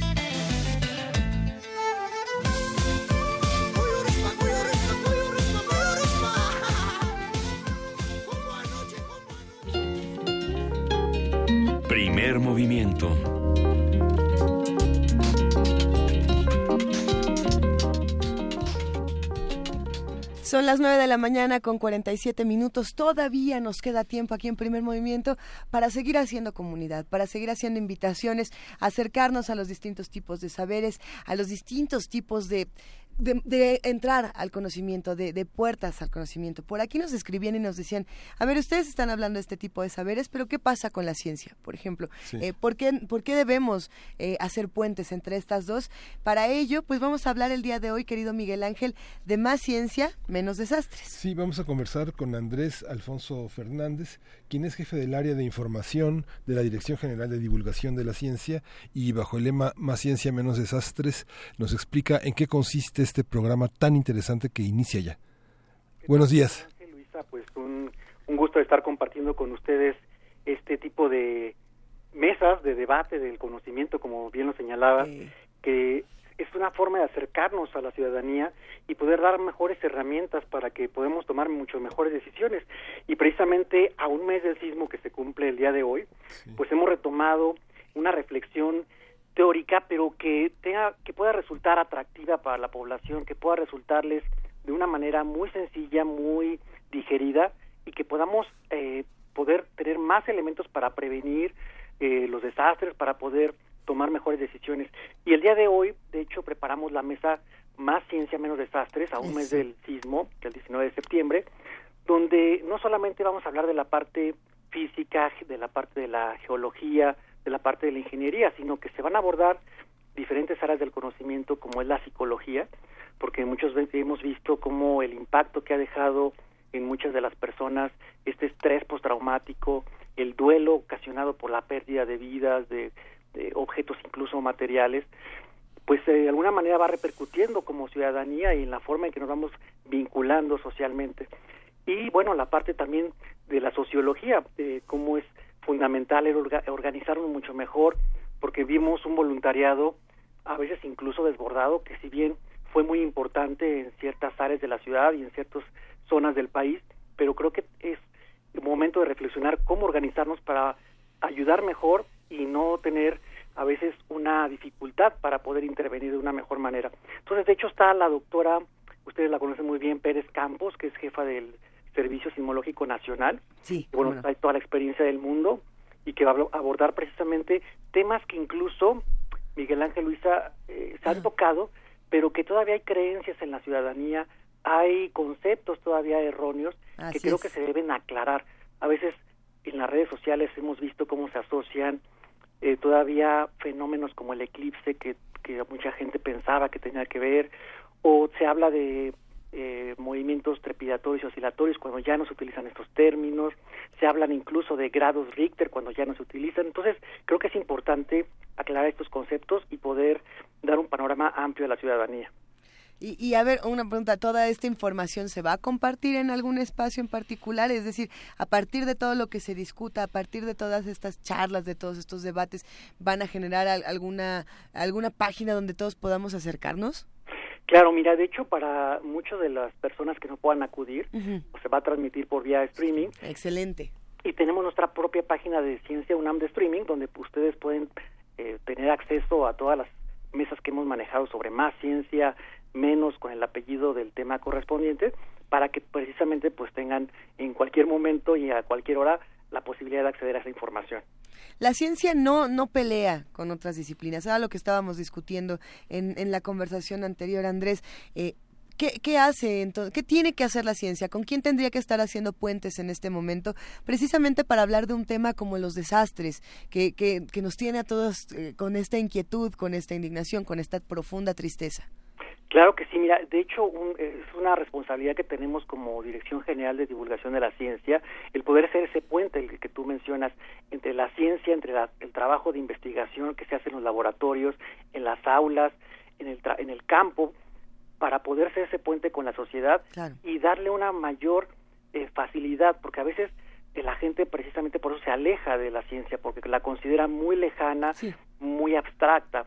Bueno, y, y simplemente cuando le damos a, a- a conocer que está en su vida cotidiana, en su forma de ver el mundo, pues empezamos a despertar esa curiosidad y darle de una manera más accesible, más directa, para que la pueda apropiarse y sentirla como parte de su día a día y no sea esa ciencia de la física, de las teorías que a veces están tan, tan abstractas que no, no pueden acceder a ella. Entonces creo que aquí en este caso de los sismos da una explicación en todos los ámbitos, incluso desde el comportamiento humano, como desde que tenemos un proceso de ansiedad, un proceso de reacción fisiológica ante el Claro. acontecimiento, ahí está la ciencia, ¿no?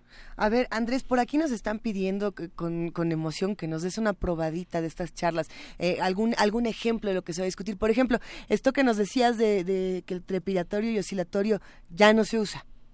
Es correcto, o sea, de hecho, eh, muchas veces cuando lo sentimos en, la, en las mesas de comida con los familiares decimos, es que yo lo sentí trepidatorio, y otros, no, yo lo, yo lo sentí oscilatorio, no, es que fue cuando al final los sismólogos han hablado de que siempre están los dos, eh, las- y más que movimientos oscilatorio y trepidatorio, son horizontales y verticales, pero son las ondas, la energía que produce eh, el mismo sismo. La Tierra sabemos que se- está en movimiento constante y al final el tipo de ondas que genera pues son de diversas categorías, de diversa índole.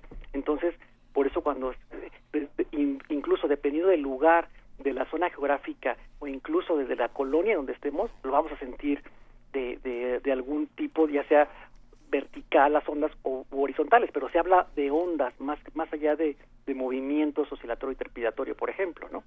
Claro. Eh, vamos a estar muy al pendientes, querido Andrés Alfonso Fernández. ¿Dónde, cuándo, cómo, a qué horas podemos repetirlo todo para estar todos juntos? Claro que sí, mira, es el día de hoy a la una de la tarde en el Museo Universum, que ustedes conocen muy bien, que está ubicado en Ciudad Universitaria, muy cerca de Avenida del Imán, y va a ser en el teatro, que es un tipo de auditorio muy cómodo, muy accesible. La entrada es por la puerta B, el- eh, la entrada es gratuita y bueno, este, a partir de las doce y media van a estar, eh, vamos a estar ahí esperándolos para que puedan entrar sin ningún costo y bueno, para poder, sobre todo una mesa muy ciudadana, que la gente tenga la posibilidad de preguntar a los especialistas. Déjame comentarte que va a estar incluso el maestro Emilio Álvarez y Casa, fue presidente de la Comisión de Derechos Humanos de la, del Distrito Federal en, en- en ese entonces, y la maestra Hideko Tanamachi, que es especialista en trauma y en tanatología. Entonces creo que es muy, la cartelera es bastante eh, rica para poder aprovecharla.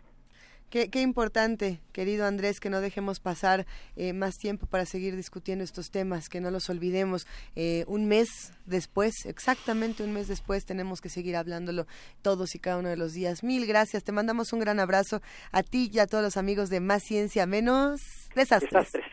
es correcto. Le hace uno la pausa dramática porque luego entra eh, menos, eh, menos, menos jitomatazo. Hay, hay, hay un montón, menos chapulines, en fin. Exacto. Gracias. No, eh, te los agradezco mucho, Luisa Miguel Ángel, los esperamos el día de hoy por acá. Sí, muchas gracias. Vamos a estar Un en el streaming y en la, y en la presencia. Allá nos vemos. Allá no, acá los esperamos. Eso. Gracias.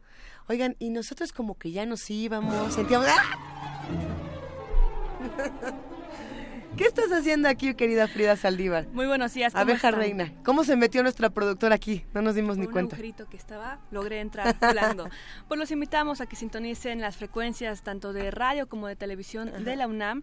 Y primero iniciamos con el 96.1 de FM, ya que tenemos a las 10 de la mañana la segunda temporada de Calme Cali con la poesía zapoteca de Irma Pineda. Uy, qué A las- bonito. Sí. Y a las 11.50 tenemos con la maestra Margarita Castillo la cartelera musical que siempre está los jueves para presentarla aquí en Radio UNAM. A las 6 de la tarde el programa en vivo Al compás de la letra con invitados especiales en torno a la literatura y escritores, poetas.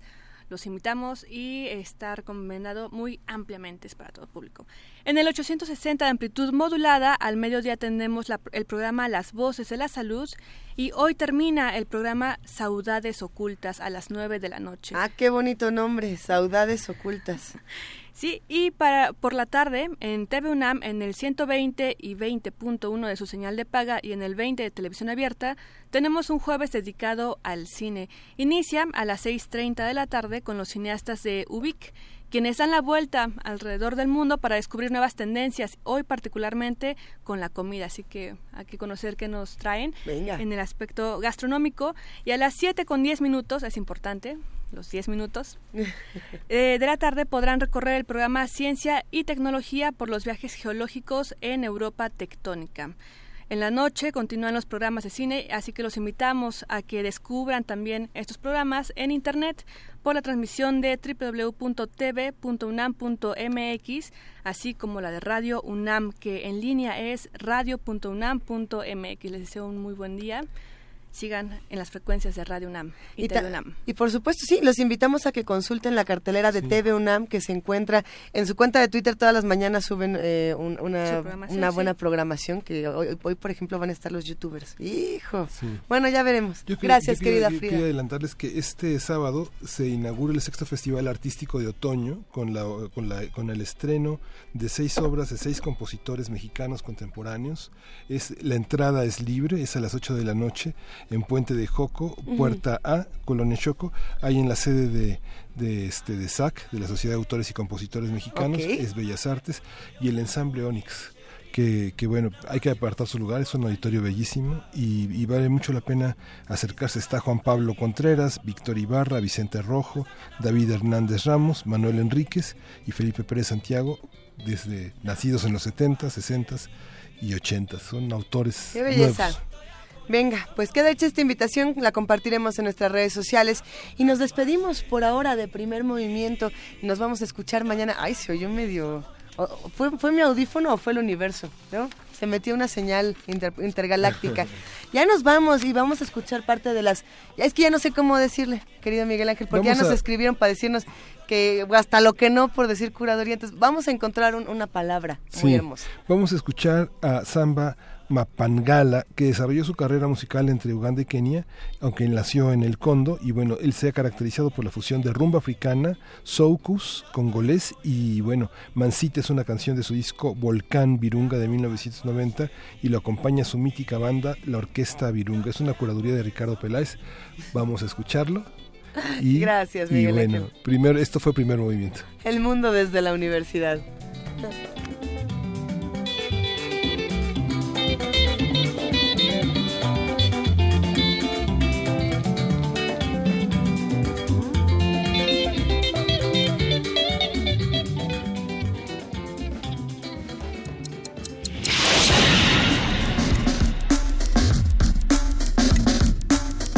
Radio UNAM presentó